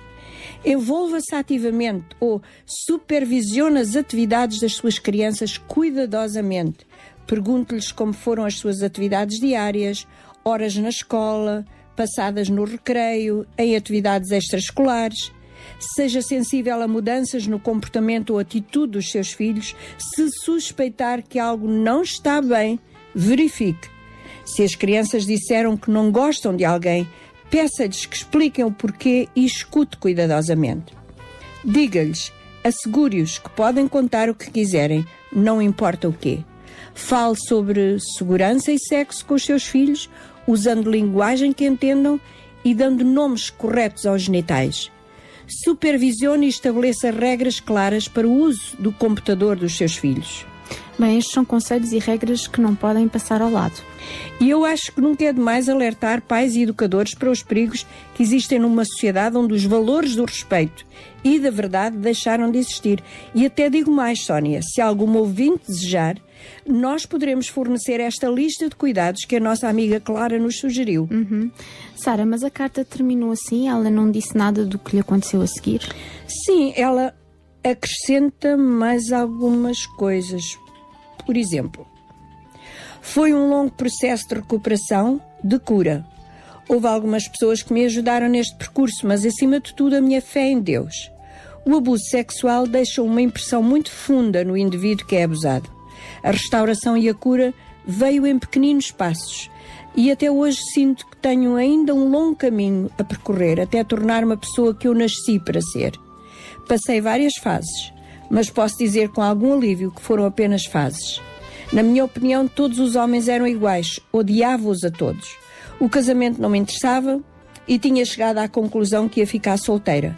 Não gostava de me arranjar.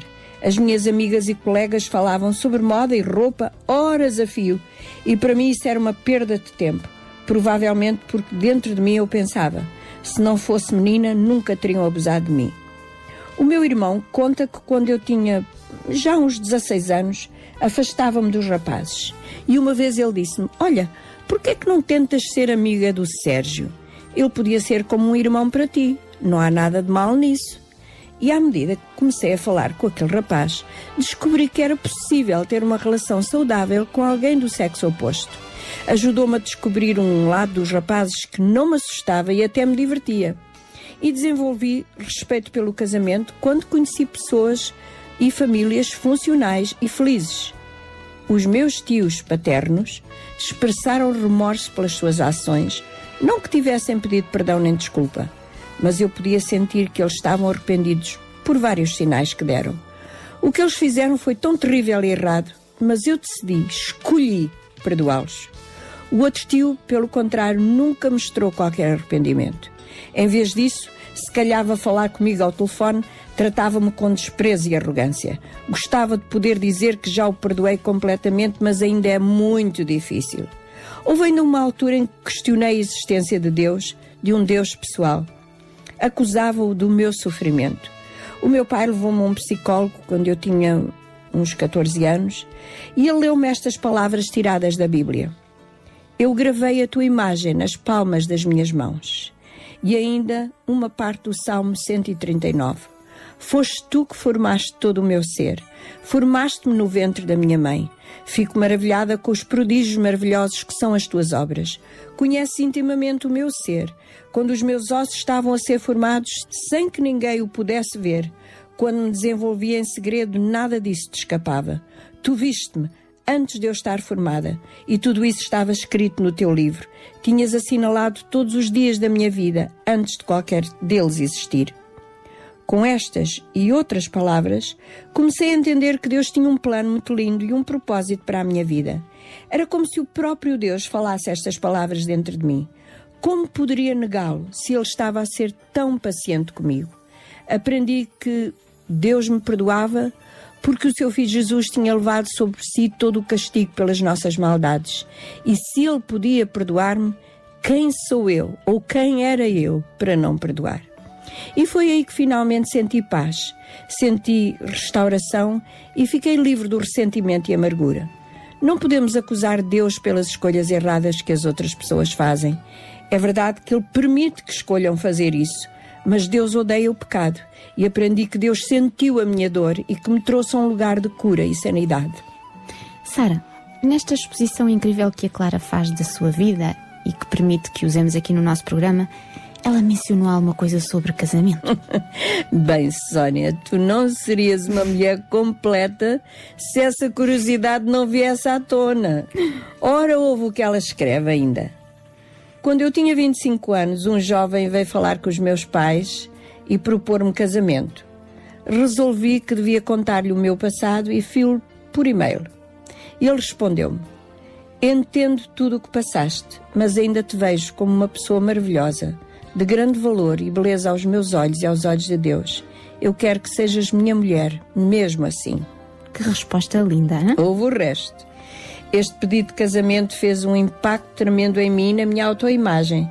Senti que a minha pessoa violada foi restaurada e pela primeira vez na vida senti-me digna como mulher. As palavras dele fizeram-me sentir linda por dentro e por fora. Não precisava de mais nenhuma confirmação para saber que ele era o homem da minha vida. Já fizemos quatro anos de casados e digo-vos, é um privilégio saber e sentir que pertencemos a alguém e que temos um lugar especial na vida de alguém.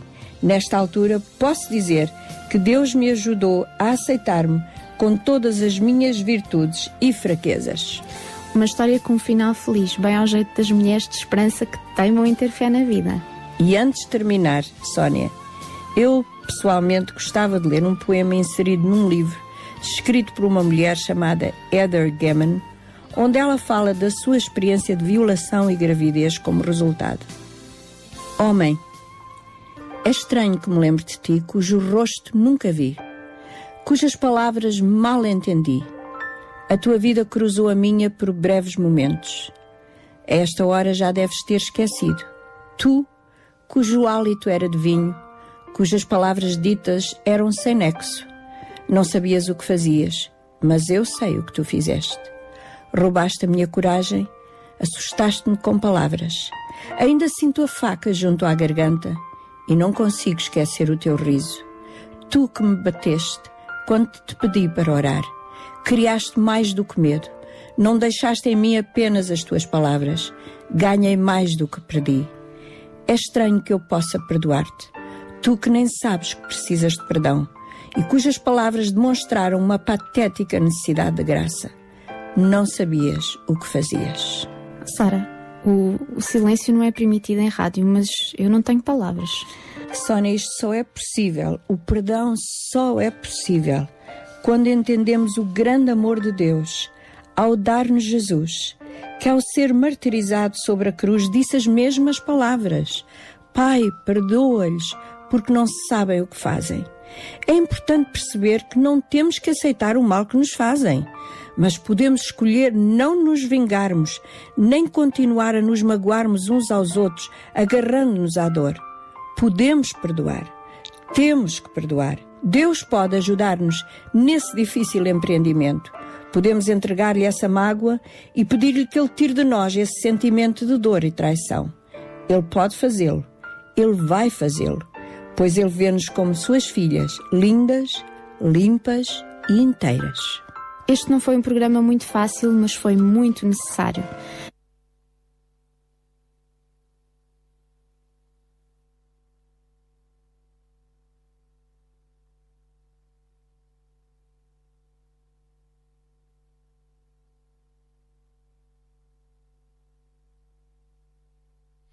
Foram então as mulheres de esperança aqui hoje a falarem sobre o, o, abuso sexual, uma palavra especial também para o auditório feminino e não só, com Sara Catarino e Sónia Simões, as mulheres de esperança que regressam então na próxima sexta-feira, à mesma hora, aqui no seu Sintra Compaixão. Sabia que em Sintra, cerca de 10 mil alunos do primeiro ciclo e pré-escolar são carenciados e que duas famílias por dia vêm as suas casas penhoradas? Todos os dias há alguém a precisar de ajuda e você pode ser a solução. Sintra Compaixão, o programa da RCS que abre portas à solidariedade. Sexta-feira, das 8 às 11 da manhã. Sintra Compaixão, contamos, consigo. Contamos consigo, sim, até às 11 da manhã. Na próxima hora vamos eh, estar eh, também com outras mulheres com paixão aqui em estúdio, é verdade. Vamos falar de que estado da nação e de que salvação estamos nós a falar e a precisar. Mas antes disso, João Barros, queres eh, deixar-nos aqui uma introdução ao tema? Sim. hum, esta introdução, na realidade, é uma introdução que já foi aqui feita no, no programa já há um, uns meses atrás, mas achei, achei oportuno novamente me trazê-la neste contexto no qual estamos, eh, estamos a viver. E a realidade da Inglaterra do final do século XIX era uma realidade bastante também trágica e daí terem surgido pessoas que, eh, de alguma forma, da própria sociedade civil, eh, que se destacaram eh, pela sua, pelo seu espírito de solidariedade, pelo seu uh, amor ao próximo. E temos aqui o caso uh, que, que não é desconhecido do William Booth, que hum, no final do século XIX, fundador do, do Exército de Salvação, uh, numa, numa, numa conferência, num, numa palestra em que ele uh, deu no Royal Albert Hall, no, em Londres, já com 83 anos, ele diz o seguinte, umas frases célebres: Enquanto mulheres chorarem como choram agora, eu lutarei. Enquanto criancinhas passarem fome como passam agora, eu lutarei. Enquanto homens passarem pelas prisões, entrando e saindo, entrando e saindo, saindo, eu lutarei.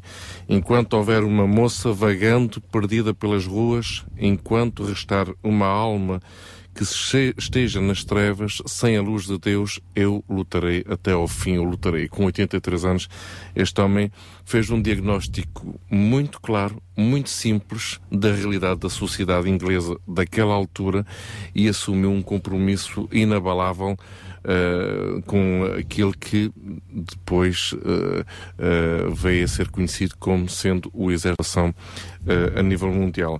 Este homem, nessa altura, é de frisar também este ponto. Para além de ser eh, um pregador da, palavra de Deus, eh, ele era um, um pastor eh, eh, conhecido e tinha uma paixão por pregar o Evangelho é? pelas ruas, isso era o que, o o que o movia. Também publicou revistas, periódicas e também foi autor de vários livros e músicas. Um dos seus livros mais conhecidos, que é o Darkest England and the Way Out, a Inglaterra mais escura e o caminho da solução. Isto era interessante hoje em dia, né? Nós escre- escrevemos sobre a nossa realidade portuguesa e o caminho da solução, não é? Foi um best-seller seller, e, e que serve de guia ainda hoje para todo o trabalho social do Exército de Salvação a nível eh, mundial. E entre muitas ideias, o livro fala de abolir o, vício e a pobreza através da construção de albergues para pessoas sem abrigo, comunidades agrícolas, centros de formação profissional, abrigos para ex-prostitutas, presidiários, ajuda aos pobres e recuperação de alcoólicos. Enfim, eh, Bruce, de alguma forma, foi um visionário e antevendo muitos dos problemas que, muito, que o mundo e a Igreja viriam a enfrentar nas década- décadas que, que sucederam. Ele escreveu uma coisa muito interessante neste, neste livro, eh, que foi uma referência e ainda continua a ser uma referência. Ele diz: Considero que os principais perigos que devemos confrontar no próximo século são a religião sem o Espírito Santo, cristianismo sem Cristo, perdão sem arrependimento, salvação sem regeneração e política sem Deus. E ele diz o seguinte: o que seria necessário fazer para que um homem renascesse? Isso tendo essa. uh, fazendo uh, alusão àquilo que Cristo falou sobre nascer de novo, não é? Mudar de vida. Ele próprio diz assim: bastaria calçar-lhe um par de sapatos novos, dar-lhe um trabalho formal, eh, ou até mesmo dar-lhe uma educação universitária? Ele próprio responde à pergunta: não, não é isso que mudaria a vida dessa pessoa. E ele diz: todas estas coisas estão do lado de fora do homem. E se o interior permanecer inalterado, você desperdiçou todo esse trabalho. E você deve, de uma maneira ou de outra, enxertar na natureza do homem uma natureza nova que traga consigo o elemento divino. Tudo aquilo que eu proponho neste livro é governado por esse princípio. Então é interessante, é interessante nós percebermos que eh, este homem, eh, fundador é, do, do Exército de Salvação, eh, acabou por trazer uma nova visão da sociedade inglesa. Uma visão que não era a visão das pessoas daquela época, não é? Eh, ele traz uma visão ainda mais dura, porque numa sociedade onde as pessoas viviam eh, numa desgraça bastante grande nas ruas de Londres, até a própria igreja não era sensível a essa questão. Isto é, eh, havia uma igreja de elite.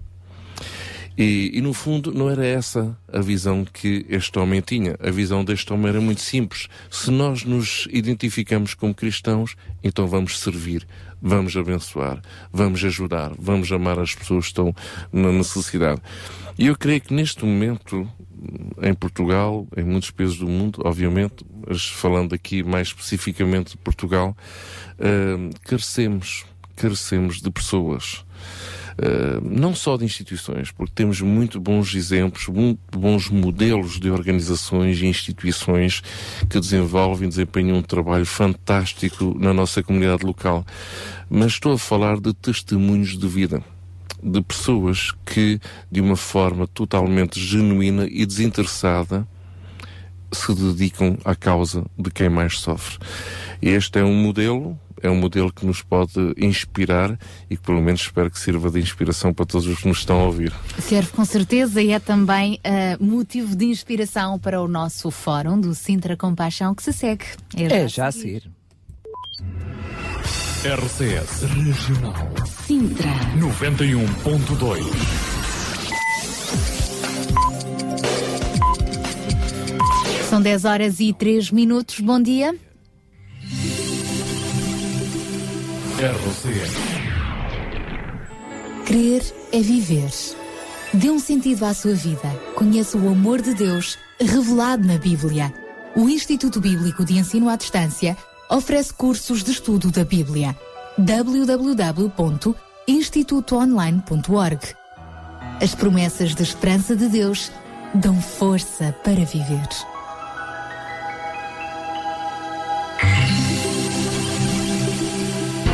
Sabia que em Sintra, cerca de 10 mil alunos do primeiro ciclo e pré-escolar são carenciados e que duas famílias por dia vêm as suas casas penhoradas? Todos os dias há alguém a precisar de ajuda e você pode ser a solução. Sintra Compaixão, o programa da RCS que abre portas à solidariedade. Sexta-feira, das 8 às 11 da manhã. Sintra Compaixão, contamos, Contamos consigo. Bom dia, então, mais uma vez. Esta é a terceira e última hora do nosso Sintra Compaixão de hoje. É hora de termos o nosso fórum, mas antes de começarmos a conversa com os nossos ilustres convidados, dizendo melhor, ilustres convidadas, vamos relembrar aquilo que foram os apelos de hoje. Sim, temos aqui o caso então de uma senhora que hum, tem fibromialgia, epilepsia e outros problemas de saúde associados, eh, tem apenas uma pensão de sobrevivência e precisa de uns óculos eh, graduados eh, com eh, determinadas especificidades. Então, eh, 250 euros é o orçamento para estes óculos. Já conseguimos hoje 20 euros. Nada mal para começar. Claro que precisamos de mais para chegar a esta meta, portanto, se quiser contribuir, dar o seu contributo para conseguirmos os óculos tão necessários para esta senhora, então entre em contacto connosco ou mesmo através do nosso facebook.com barra rádio RCS. Tem lá ahm, o nosso número da conta solidária, o número da conta solidária do Sintra Compaixão. Poderá deixar o seu contributo, apenas uma ressalva. Ao enviar, ao fazer a sua transferência, envie-nos depois também um e-mail para sabermos que eh, esta transferência foi feita, por quem e eh, qual eh, o seu objetivo. Neste caso, será então para adquirir estes óculos. Temos também um caso de um apelo que nos foi feito esta manhã de uma jovem que está com bastantes dificuldades, tem um bebê de nove meses e carece de alimentos. Por isso, se hum, tem possibilidade, se sente compaixão no seu coração, passe por aqui pelas estações da Rádio RCS na Portela de Sintra e deixe ficar estes alimentos que nós, com todo o gosto, faremos chegar a esta jovem que está refugiada depois de um caso de violência doméstica. Pode fazer chegar estes alimentos mais uma vez aqui à Rádio RCS, ah, na Portela de Sintra. Mais alguma informação? Contacte-nos, ou mesmo para dizer eu quero contribuir, então contacte-nos. Os nossos telefones são o 219 10 63 10, 219 10 63 10. Ou então através da SMS, mensagem escrita 960 37 20 25. Já a seguir damos então início ao nosso fórum do Sintra Compaixão de hoje. Para terminar o programa, para já ficamos com Marcos Martins, na minha esperança.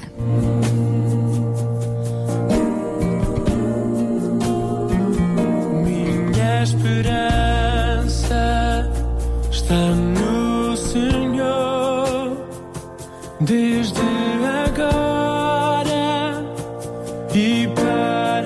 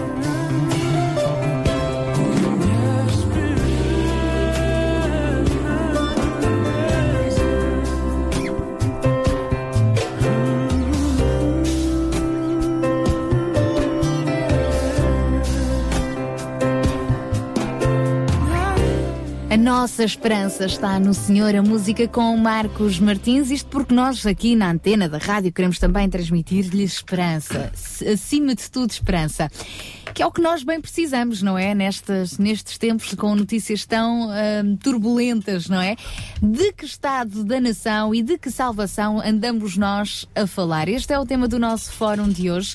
Ao longo de todo este mês de julho tem-se falado de um certo estado da nação, na televisão, na rádio, nos jornais, políticos e personalidades da sociedade civil têm exposto as suas ideias sobre as mais diversas áreas da sociedade. Com base neste estado da nação, chegou-se à conclusão de ser urgente haver então um compromisso de salvação. Concretamente e com palavras muito simples, de que estado da nação estamos nós a falar? Qual é o estado do Conselho de Sintra, especificamente?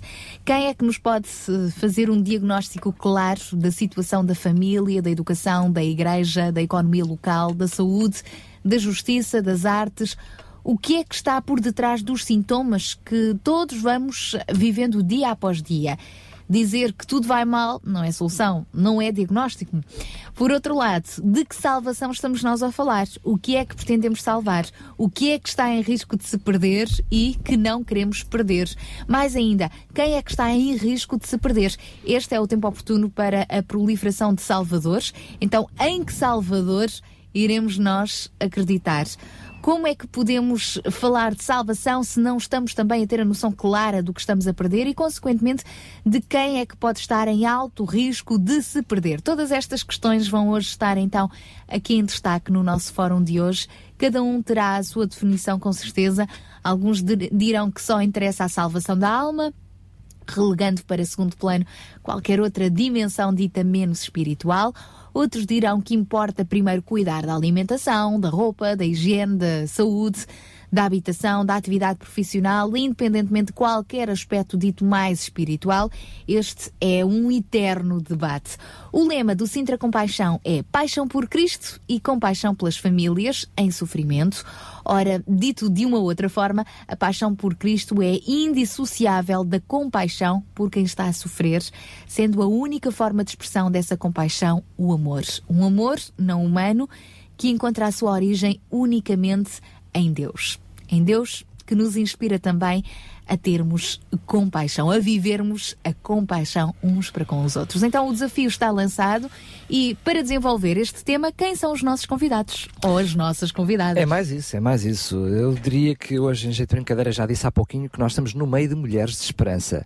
Porque hoje temos três meninas. Temos a doutora Paula Simões, que está connosco hoje mais uma vez, vereadora da Ação Social da Câmara Municipal de Sintra, a Ana Carrilho, diretora da Ação Social, e a Cristina Calaim, diretora da Ser Alternativa.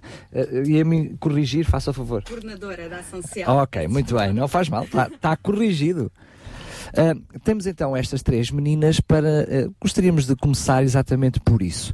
Um, e vou começar exatamente com a doutora Paula Simões. Já falámos uma vez sobre isso e quase que esta pergunta se repete. Mas é verdade que se repete depois de uma semana, aliás, de duas semanas, em que eh, parece que ia haver uma revolução, pois já não ia haver uma revolução, mas eh, seja como for, de alguma forma, estas notícias que, que vão surgindo, forma- informação e contra-informação, isto altera aquilo que são as necessidades das pessoas ou as expectativas das pessoas ou as dúvidas. Isso no vosso trabalho diário hum, tem alguma implicação? Tem alguma implicação?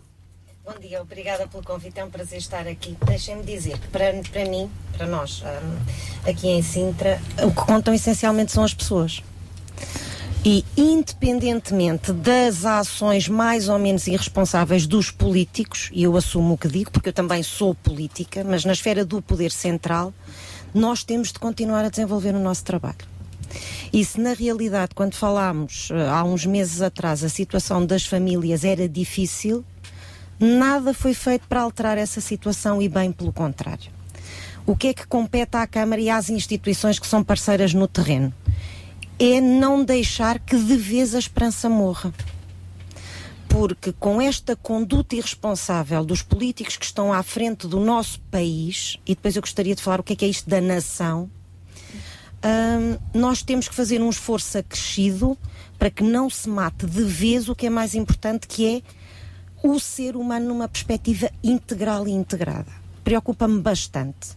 Eu há muitos anos que trabalho no Conselho de Sintra, sempre vivi no Conselho de Sintra, sempre tive uma ótica política de situação enquanto cidadã participativa, fui muito incentivada por isso pelo meu pai e preocupa-me bastante este tipo de atitudes de quem deveria defender, primeiro que tudo, as pessoas e não defender-se e defender as estruturas em que estão inseridos. Então aproveito já a dica e a embalagem para falar da nação e o que é que é isto da nação e já agora o estado dessa dita nação. Há uns anos, quando eu frequentava a escola secundária, nós tínhamos uma disciplina que se chamava Introdução à Política. É verdade, é verdade. E que eu lamento profundamente, tal como a filosofia e o português, eh, que não fossem, não continuassem a ser disciplinas de caráter obrigatório. Porque, por um lado, se nós apelamos à cidadania ativa e à participação crescente dos jovens na vida, porque isto a vida política também tem a ver com cidadania ativa e com participação e saber o que é que nós devemos fazer na nossa esfera de intervenção. Uh, nós aprendíamos que uma coisa era o poder, o país, e outra coisa era a nação. E a nação são efetivamente grupos de pessoas que se revêem nos mesmos princípios históricos, morais, éticos, cívicos, etc. Parece-me que temos aqui duas questões fundamentais atualmente. É que nós, nação, não nos revemos em alguns que têm feito deste país não uma grande nação, porque isso fazemos nós, o que diariamente lutamos e trabalhamos por esse país. Então, e qual é o estado desta nação? Como é que. Eu percebo que é uma pergunta do milhão, eu percebo isso claramente. Um, e provavelmente nós não vamos chegar a conclusões, mas o objetivo do, do fórum de hoje é também as pessoas levarem a pensar que elas são essa nação, não é? E que, de alguma forma, independentemente da forma como somos conduzidos, nós próprios temos uma responsabilidade na condução da nossa própria vida, não é? Da procura de, de, de soluções. Mas como é que analisa agora, passadas estas semanas, o, o estado da nossa nação? Ou, ou como é que o povo está a sentir na pele e vocês são, a, a, digamos, a, a porta de entrada do, conhecimento dessas dificuldades. Como é que vocês sentem que, que a população, o povo em geral e, sobretudo, as pessoas carenciadas das diferentes uh, fações estão a sentir uh, o estado da nação atualmente? Eu acho que as pessoas estão perfeitamente dissociadas. hum, daquilo a que assistem. Ou seja, as pessoas cada vez menos se revêem, De uma infelizmente. forma descrente? uh, Sim, eu acho que as pessoas cada vez se hum, afastam mais do que é estas, este espírito partidário, de partidarite. Hum, eu acho que é muito complicado para quem todos os dias uh, assiste às notícias em direto conseguir perceber uh, como é que as pessoas mudam de atitude conforme as suas próprias conveniências, argumentando e alegando que é a favor do país. Ahm, e depois estamos todos sujeitos, porque eu também ah, exerço um cargo, um cargo que é político, não é? Eu fui eleita politicamente. E depois é muito complicado as pessoas olharem para os políticos de forma crente. Não podem. Não podem. Confiança começa a perder-se, Não não, é? existe confiança. Então, se nós não vamos confiar nos políticos, que no fundo são os responsáveis por governar a nossa nação, o nosso conselho, enfim, não é? Aquilo em que nós não temos eh, voz, temos voz no, no voto, mas depois não temos voz no executivo, não é? Em quem é que vamos confiar? Confiem no poder local. Eu acho que neste momento, e cada vez mais, independentemente de termos que acreditar eh, que um dia o poder central se vai aproximar de novo das pessoas, eu acho que o caminho passa cada vez mais por acreditar no poder local e no que é feito no poder local. Entre eh, o executivo municipal e os diversos órgãos, as freguesias e as instituições. Eu acho que o caminho, cada vez mais, eu acho que, que Sintra, mas estão aqui as minhas parceiras, acho que posso, posso usar esse termo. Eu acho que o caminho passa cada vez mais por esta partilha de recursos, de experiências, de know-how, eh, para um caminho de esperança, mas também de alternativas que em conjunto vamos encontrando. O poder local é a chave. Então, se calhar é a altura de introduzirmos as companheiras aqui de estúdio na nossa conversa, a Cristina Calaim a Ana Carrilho. Ahm, na vossa opinião, qual é então o estado, não da nação, mas do Conselho de Sintra? Bom dia a todos e, primeiro que tudo, obrigada ao convite à Misericórdia de Sintra para estar presente aqui na minha pessoa. Ahm, eu estou do outro lado da barricada, ou seja, nós recebemos todas as situações que já existiram, por um motivo ou por outro, por uma série de rupturas que vão acontecendo a nível social e familiar. e nós recebemos os desacreditados, aqueles que deixaram de acreditar em tudo o que a doutora Paula Simões acabou de referir. E por isso não posso deixar de dizer que o estado da nação é, é grave neste momento, é muito grave. Mas acho também, e como a doutora Paula acabou de dizer, que em Sintra se faz muito e bem. Eu acho que estamos todos a trabalhar no mesmo sentido, usando recursos que são cada vez mais escassos, mas que nos esforçamos muito todos os dias para conseguirmos devolver a esperança e o acreditar nestas famílias. Ah, por isso penso que estamos no bom caminho, apesar de termos muito a acrescentar ainda. Mas estamos atentos, estamos no terreno. E isso acho que nos distingue, e acho que neste Conselho todas as IPs e, e entidades locais ah, têm a mesma postura, pelo menos essa é a sensação que eu tenho. Ahm, estamos no terreno, estamos atentos e diariamente a acrescentar novas formas de atuação junto do, dos Ser, seres mais ser, cri- frágeis. ser criativo, não é? Para Ser arranjar novas soluções. Muito criativos. E muito solidários. E muito solidários também. Cristina, o que é que tem também, qual é o diagnóstico também de quem vive, neste caso, ah, numa associação ah, como é a Ser Alternativa? Eh, Bom dia também, obrigada também pelo convite. Eh, as minhas palavras não podem ser eh, eh, diferentes das que já foram ouvidas, não é? Nós estamos a trabalhar na freguesia de Algueirão Mem Martins, mais especificamente, e também na zona de Vila Verde, ligado também com a freguesia da Terrugem. E realmente o que nos aflige é a chegada das pessoas sem esperança, não é? E é o que nós procuramos eh, instilar um pouco de esperança a essas pessoas. Em relação à descrença nos políticos, eh, nos políticos do poder central, eh, e enfim, e, e também eh, as pessoas depois por eh, inerência, depois também eh, às vezes não querem acreditar no poder local também, não é? Porque políticos põem-se o rótulo de políticos e E fica... às vezes as instituições vão, vão, vão por acréscimo também, não é? E vão por acréscimo também, é verdade. Mas eh, eu, eu não queria deixar de dizer que, apesar de ser difícil, apesar de ser difícil acreditar eh, nos políticos, eh, os cristãos têm uma responsabilidade em relação aos políticos, que é uma responsabilidade que nos vem eh, da palavra de Deus, que diz que devemos orar por aqueles que estão no poder. E apesar de a nossa confiança realmente não estar eh, na parte dos políticos, eu, como cristã, não posso deixar de, de, de, de fora esta, esta vertente. Claro, orar pelos políticos, por aqueles que estão no poder, hum, orar por as pessoas que nos rodeiam e fazer um trabalho, eh, passar à ação, porque só ficar pela eh, oração é muito importante, mas é escasso, não é? E, eh, e nós precisamos de passar à ação, porque não podemos eh, fechar os olhos àqueles que nos rodeiam. E nós, na associação, que é uma associação pequena, que não tem eh, grandes recursos, eh, também eh, nos temos que reinventar todos os dias e pensar como é que nós podemos eh, alcançar novas formas de ajudar aqueles que nos rodeiam, aqueles que estão junto a nós, porque não é fácil. E apesar de irmos para casa e tentarmos não levar todos os problemas em cima de nós, às vezes também não é fácil deixar os problemas na associação e ir embora para casa. Mas como falávamos também na, na introdução deste, deste nosso fórum de hoje, dizer que tudo vai mal não é diagnóstico. Então o que é que está por detrás desta falta de esperança?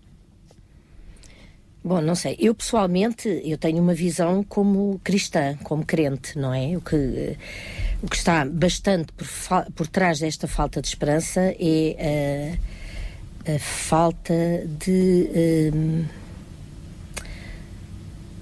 de aceitação de que existe um Deus que está por trás de nós todos. Portanto, eu, para mim, é- esta é, uma, é, uma, é algo que leva as pessoas a perderem eh, a esperança.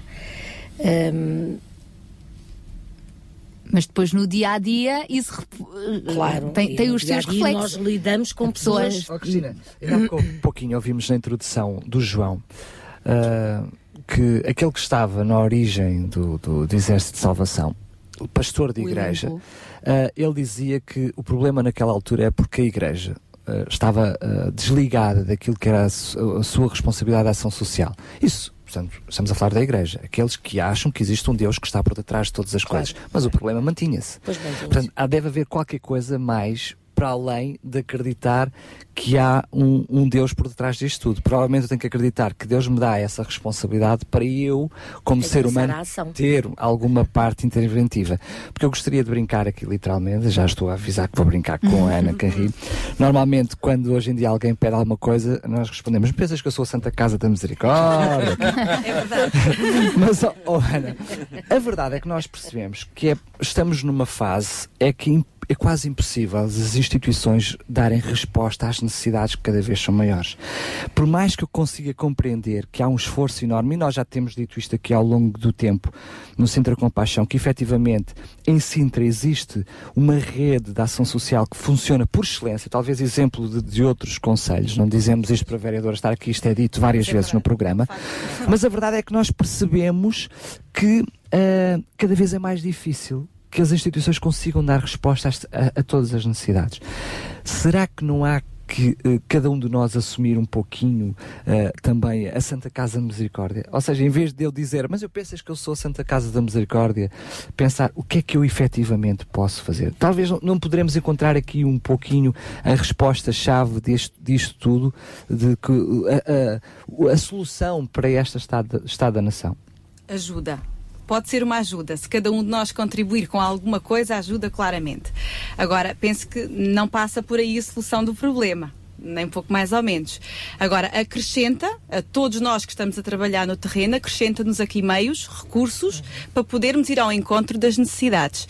Porque cada um de nós, individualmente, não consegue ter solução para, para os problemas das famílias atualmente. Porque estamos a falar de famílias com múltiplas problemáticas, peço desculpa.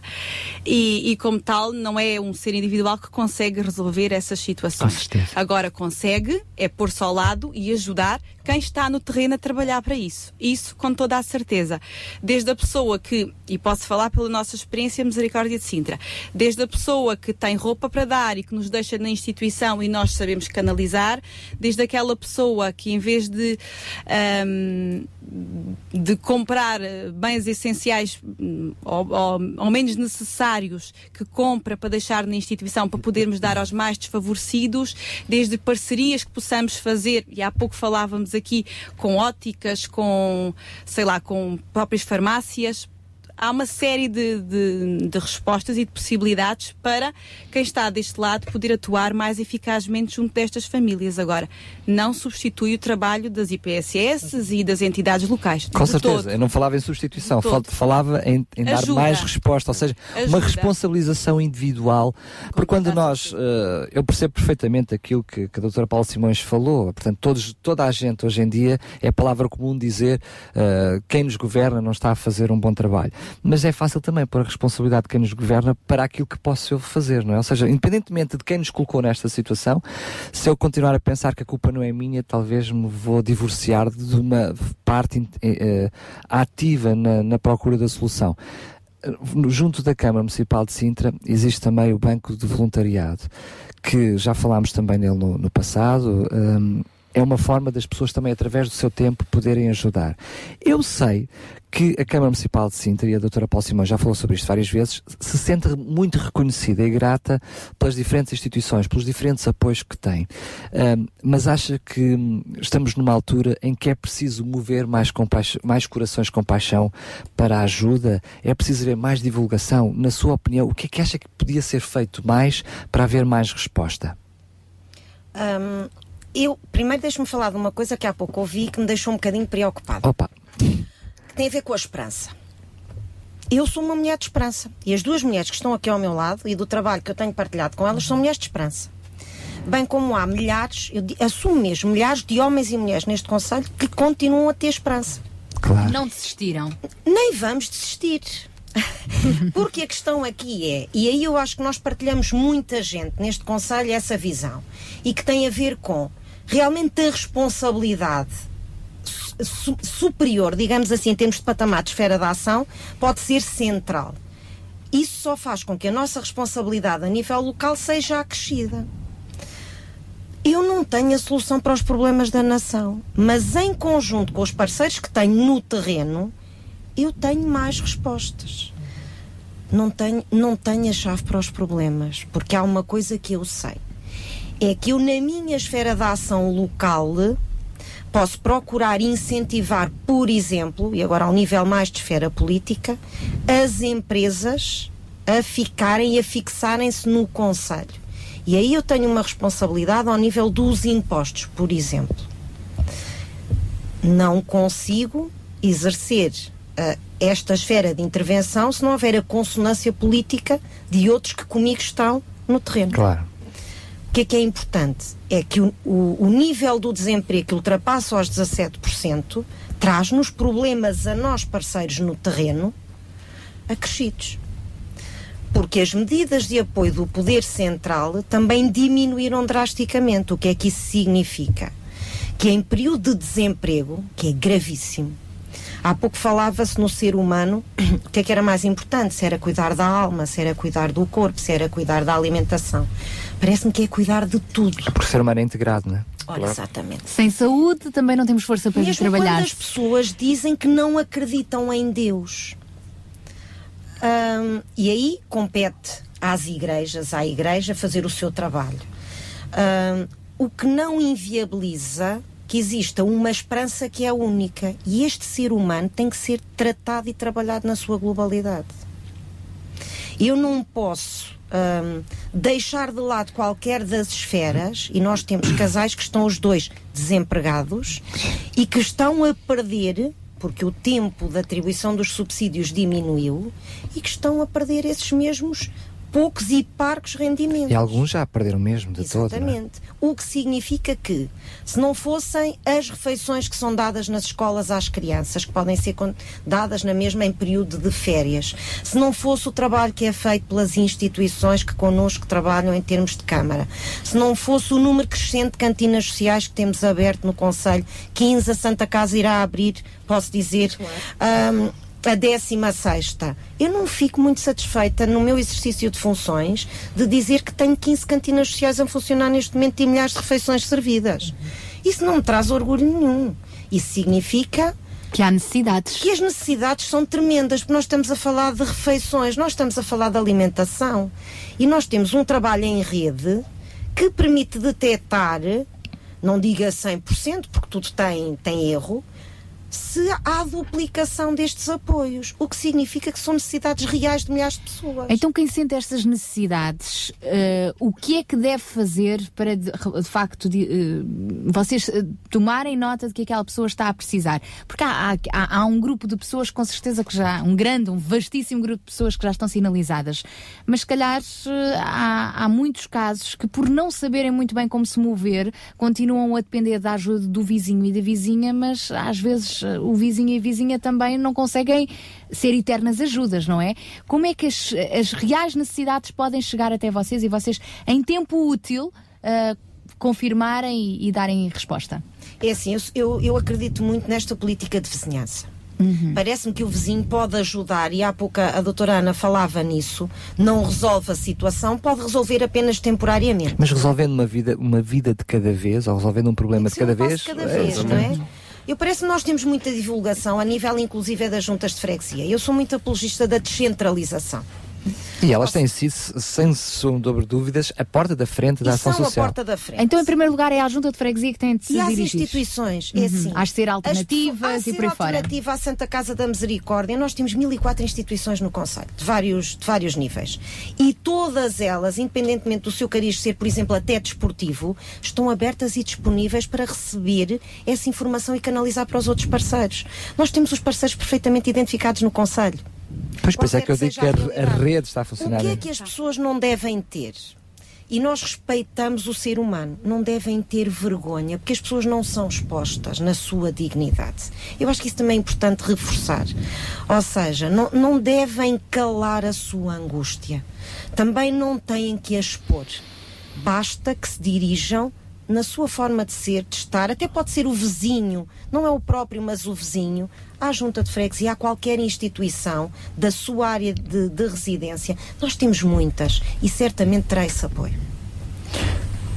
Nós vamos continuar a conversar sobre este tema sempre que quiseres e dar, eh, dar o seu contributo de alguma forma a esta conversa, expressar uh, a sua opinião. Estamos a falar então uh, do Estado, não apenas da nação, mas do Estado uh, do Conselho. Por outro lado, quando falamos também num, num compromisso de salvação, de que salvação estamos nós a falar?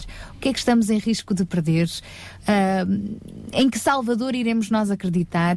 Como é que nós podemos falar de salvação se também não temos a noção clara do que estamos a perder? Enfim, estamos um pouco a, a tentar clarificar estes conceitos e sinta-se livre também para participar connosco, ligando para o 219 10 63 10, também através de uma mensagem escrita via SMS para o 960 37 20 25 e ainda através do nosso facebook.com barra rádio RCS. Contamos consigo ainda até às 11.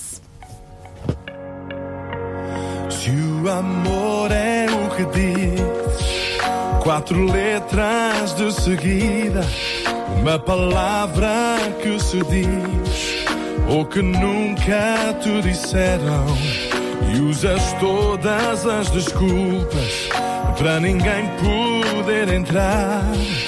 E essa nuvem à tua volta é o teu único amigo. E todos te dizem que desaparece, mas não, não. E todos te dizem que um dia vai mudar, mas não sabes se isso vai acontecer. Mas há um caminho, há uma luz, há uma esperança para te agarrar. Um salva-vidas que te persegue com uma mão já à tua espera. E se acreditas, eu prometo que tu não estarás só.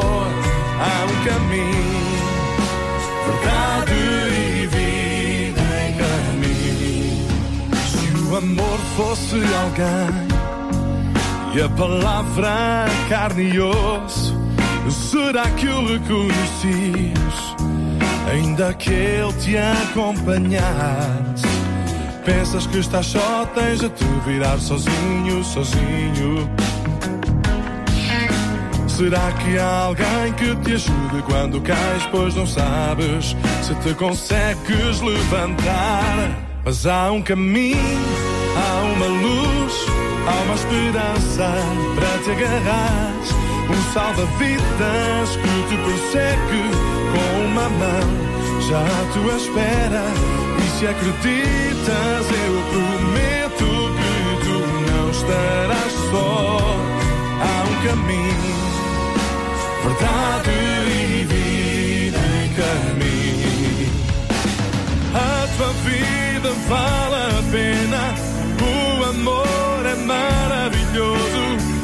Deixa os teus problemas para trás, para trás.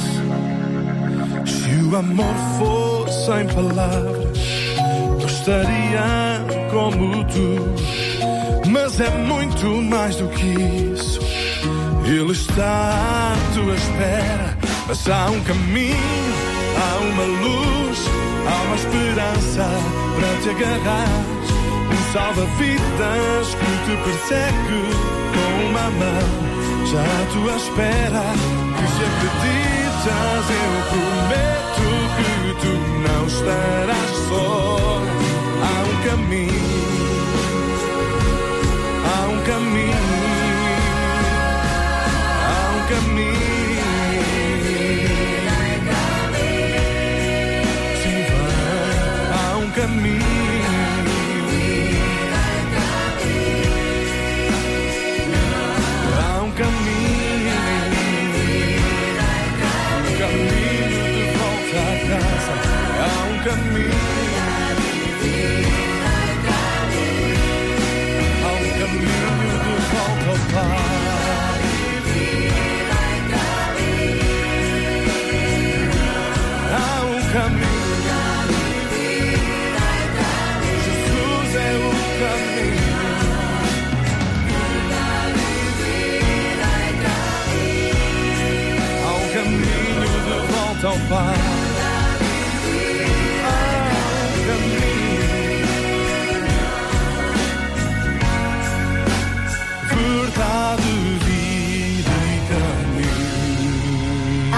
caminho, há uma solução. Rui Nunes, hoje estamos aqui a conversar então precisamente sobre este caminho que nos leva a este compromisso de salvação nacional, mundial, regional, pessoal, chama-lhe o que quiserem. Precisamos realmente de encontrar este caminho e articular esforços.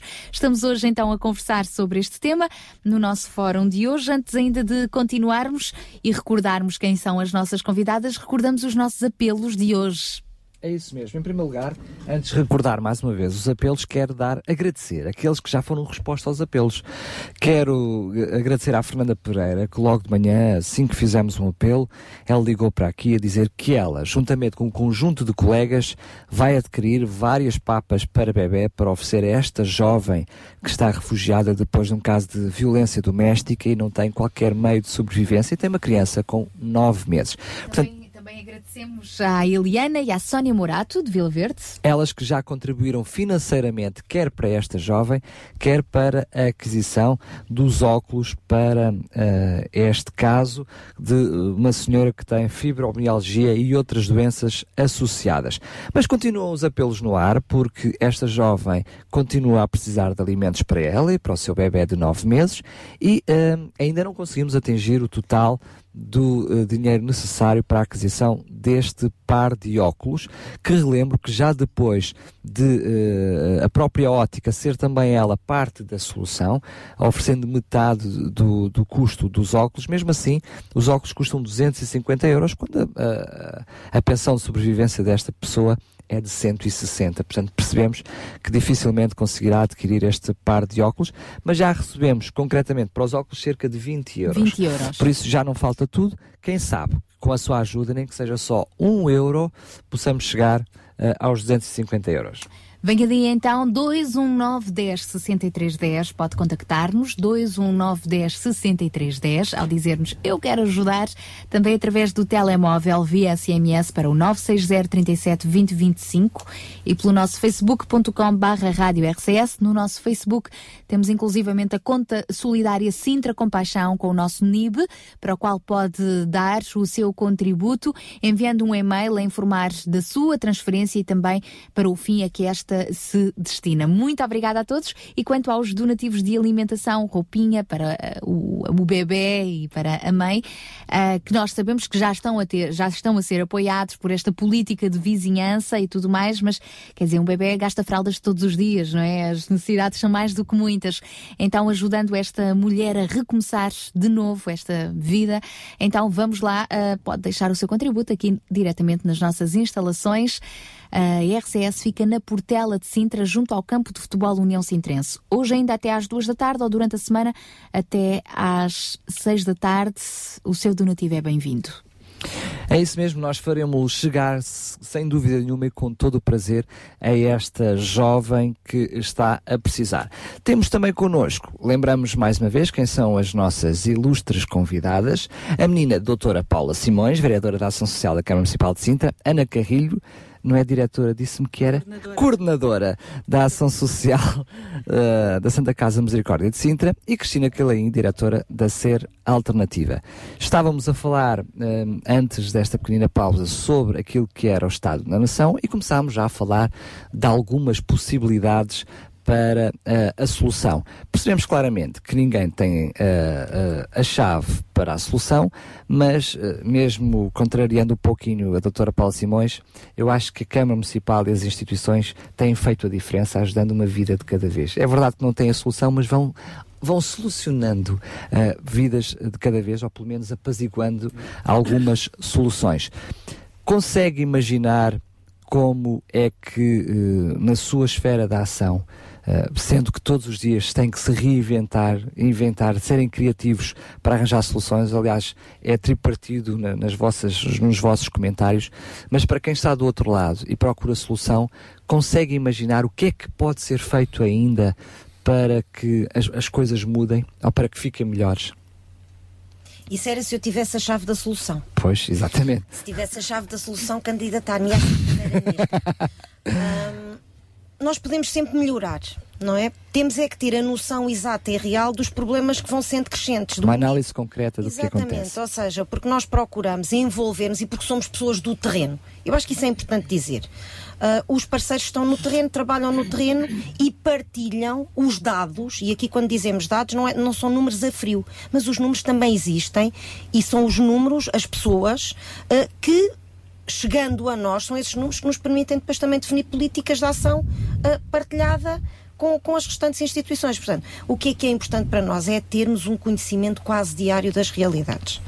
E, e é importante que, esse, que esses dados e que essa atualização constante e crescente com os parceiros se mantenha, para nós procurarmos ter uma resposta acrescida. Por exemplo, eu comecei com um programa de apoio financeiro que dotei inicialmente com um valor já ultrapassei, já tive que cabimentar mais valor para esse apoio financeiro e sei que até ao final do ano vou ter que arranjar mais verba para poder participar. E isso é uma, uma ação que diz respeito muito concretamente à, à Câmara Municipal no exercício das suas funções. Porque se as pessoas chegarem até mim e precisam de pagar a conta da luz, por exemplo, ou precisam de pagar uma renda em atraso, nós temos um programa de apoio financeiro que permite comatar essa necessidade. E aí eu tenho uma esfera de ação real que é eu preciso de mais verba em termos de dotação orçamental para poder dar resposta a essas necessidades das pessoas. Mas eu acredito que não tenha uma, varida- uma varinha mágica. Como é que vocês, recebendo cada vez menos verba, arranjam mais verba?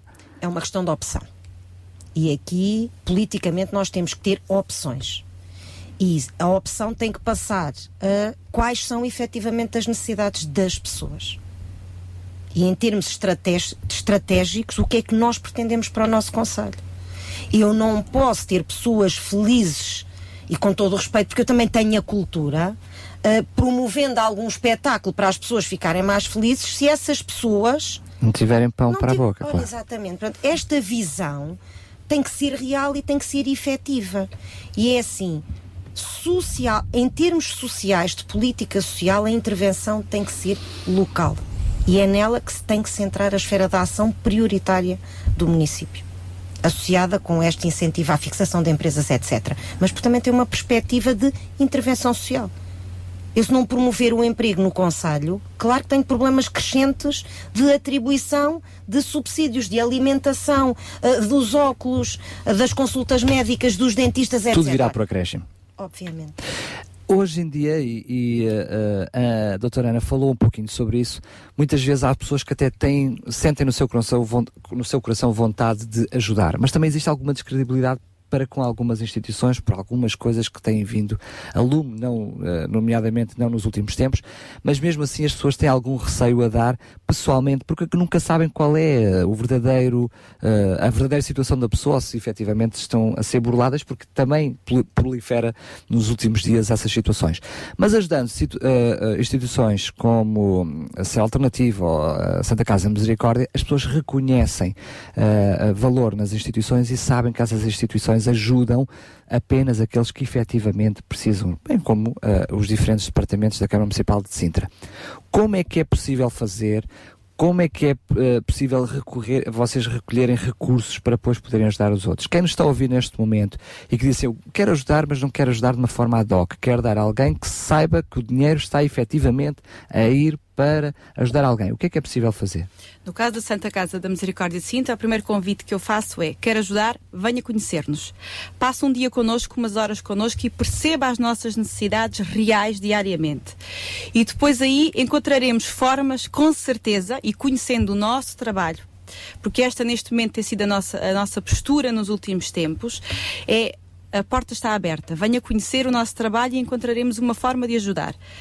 Ajudar uma família que até está sinalizada por nós, ajudar a encher o nosso armazém, porque até tem uma prateleira ou duas que estão vazias e isso é diário.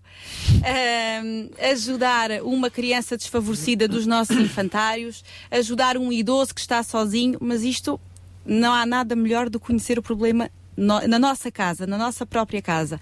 Por isso, não vou aqui dar. eh, Mas acha mesmo que quem está do outro lado quer esse tipo de envolvimento? Gosta. É? Gosta, isso com toda a certeza. Até E o vocês também acreditar. tentam perceber onde encaixar melhor, não é? De É. acordo com o perfil. Até do porque tipo o de ajuda. acreditar nas instituições e em nós que trabalhamos deste lado passa precisamente por isso. As pessoas têm que conhecer o nosso trabalho. E não nos podemos fechar na nossa casinha e dizer, sim senhora, somos muito bons. Somos muito bons, achamos nós mas têm que ser os outros a avaliar. E então nós convidamos, quem está interessado em ajudar, convi- convidamos, apareçam na Misericórdia de Sintra a qualquer hora, nós estamos abertos das 9 às 6, muitas vezes até pós-laboral, apareçam, venham conhecer o nosso dia a dia, as nossas reais necessidades e vamos encontrar de certeza formas de colaborar. Bem, o desafio está bem claro. Eh, e para aqueles ouvintes, e ainda hoje recebemos um contacto de uma ouvinte a dizer que tem muita roupa para adulto para dar.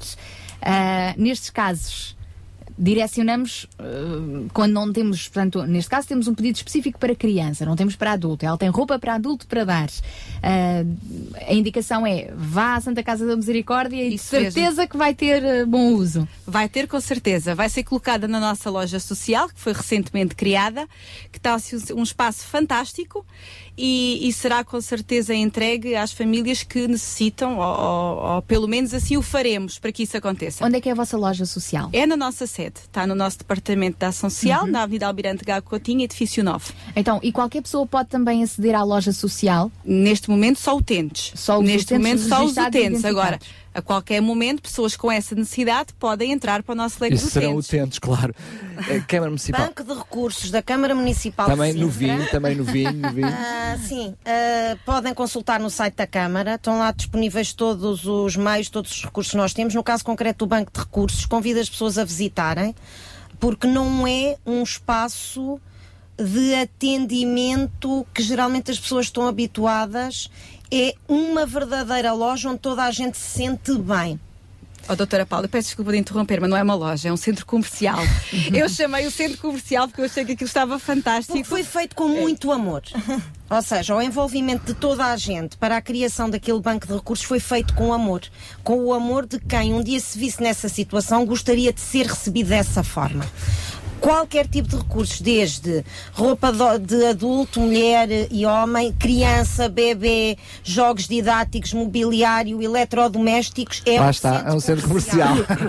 está perfeitamente hum, hum, está perfeitamente sinalizada em Massamá. Aconselho a que visitem realmente o, o site da Câmara, porque tem lá as nossas respostas todas. www.cm-sintra.pt Entram na área da ação social, é muito fácil, estão lá, estão lá todos os. O nosso manual de recursos é muito, é muito fácil acesso.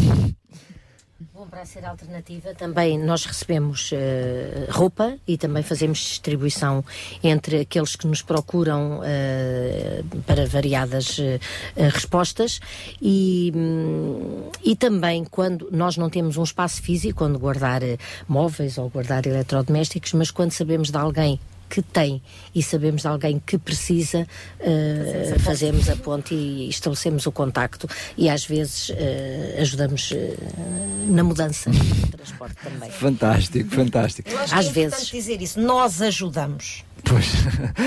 João, uh, percebe-se claramente uh, nas vozes da- destas meninas que hoje nos acompanham aqui no programa que há muita paixão por aquilo que fazem.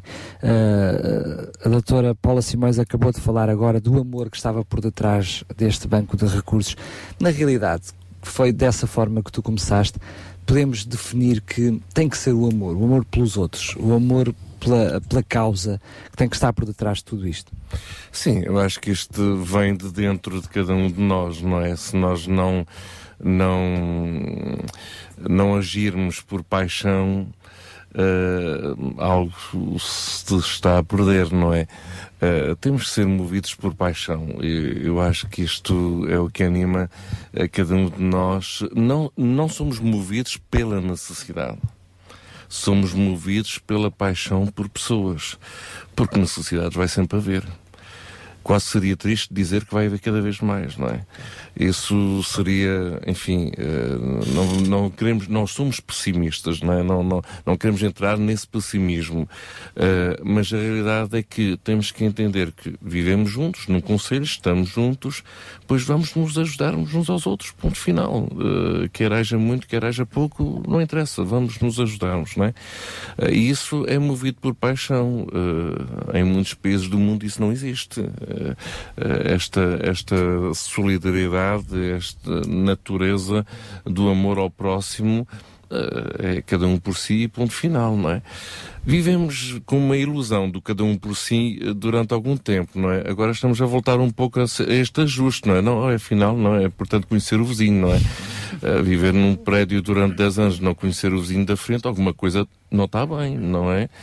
Hum, portanto, eh, há valores que estamos aqui de alguma forma a recuperar. Eu creio que hum, falamos muito de transformação e por aí fora, não é? Acho que o conceito de reforma é, é- é interessante, isto é, o voltar à forma original e qual forma? A forma certa com os valores, os princípios eh, que de alguma forma regem a nossa vida. Nós eh, identificamos-nos como cristãos, portanto, naturalmente tem que haver amor ao próximo, senão que cristianismo é este, não é? Seria um bocado estranho, não é?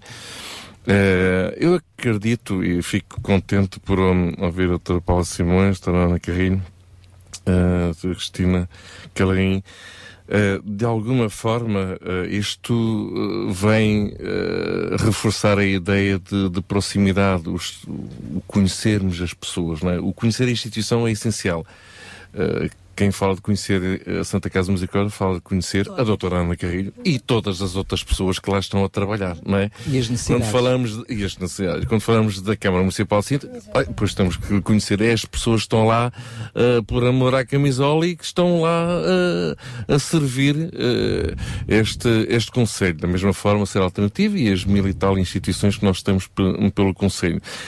Uh, o conceito de proximidade para mim é essencial. Uh, eu dirijo uma instituição também em Lisboa, uh, que é uma valência do Exército de Salvação, uh, e percebo que a resposta institucional cria pessoas institucionalizadas. Uh, a relação de proximidade, o conhecer as pessoas, vai além de uma resposta institucional. Agora, ela é necessária. A resposta institucional é necessária. Não podemos fugir dela. É fundamental. Agora, a necessidade é muito maior. E não há Santa Casa, nem Câmara, nem ser alternativa que consiga responder às necessidades todas deste Conselho. Então, o que é que fazemos com todas estas pessoas que estão cada vez mais aflitas? Doutora Paula Simões estava-se a referir pessoas que estão a perder as suas casas hoje em dia e que não conseguem mais pagar as prestações. O que fazer?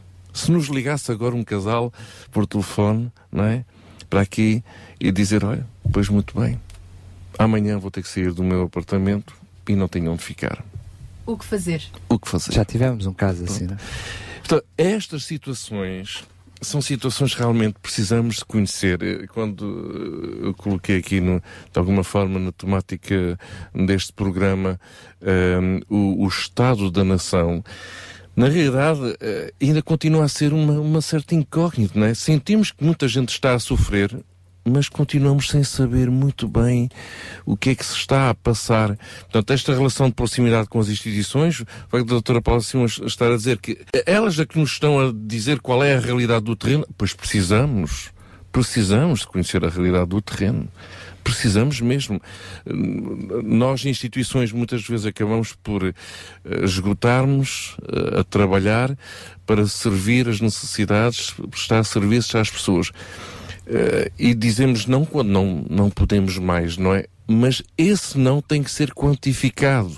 Isto é, afinal estamos a dizer não a quantas pessoas, a quantas famílias. E estamos a dizer não a quê e porquê. E isso é necessário nós percebermos uh, no que é que estamos a dizer não. É porque não temos capacidade, ou não sabemos fazer, ou porque não, não há uma, não temos uma relação interinstitucional, ou uma rede a funcionar. Pronto, já percebemos que as coisas estão a funcionar muito bem. Ok, mas vamos, vamos então ver nesta quantidade de necessidade uh, que há no Conselho, ok, o, o que é que podemos fazer melhor? E este é o desafio que eu acredito que nós temos pela frente, também a nível do Conselho de Sintra, é conhecer melhor as realidades locais de cada aldeia, cada bairro, a vida das famílias, das empresas, das instituições, das necessidades das instituições, não é? Nós falamos muito das necessidades das famílias. E as necessidades das instituições, então? É? Cada vez menos recursos para elas e cada vez mais necessidades. É um desequilíbrio. Conhecer, sensibilizar, disponibilizar-nos para, mas tudo começa mesmo pelo conhecimento. Obrigada então às nossas três ilustres convidadas por terem estado hoje aqui connosco. E muita força, muita esperança para vocês e para partilharem com os tantos e tantos que vos procuram. É caso de dizer também coragem. Vamos terminar o nosso Sinter Compaixão de hoje. Voltamos na próxima sexta-feira, mas lembre-se: compaixão é todos os dias. Até ao próximo programa, se Deus quiser. Sabia que em Sintra, cerca de 10 mil alunos do primeiro ciclo e pré-escolar são carenciados e que duas famílias por dia vêm as suas casas penhoradas? Todos os dias há alguém a precisar de ajuda e você pode ser a solução. Sintra Compaixão, o programa da RCS que abre portas à solidariedade. Sexta-feira, das 8 às 11 da manhã. Sintra Compaixão, Contamos consigo.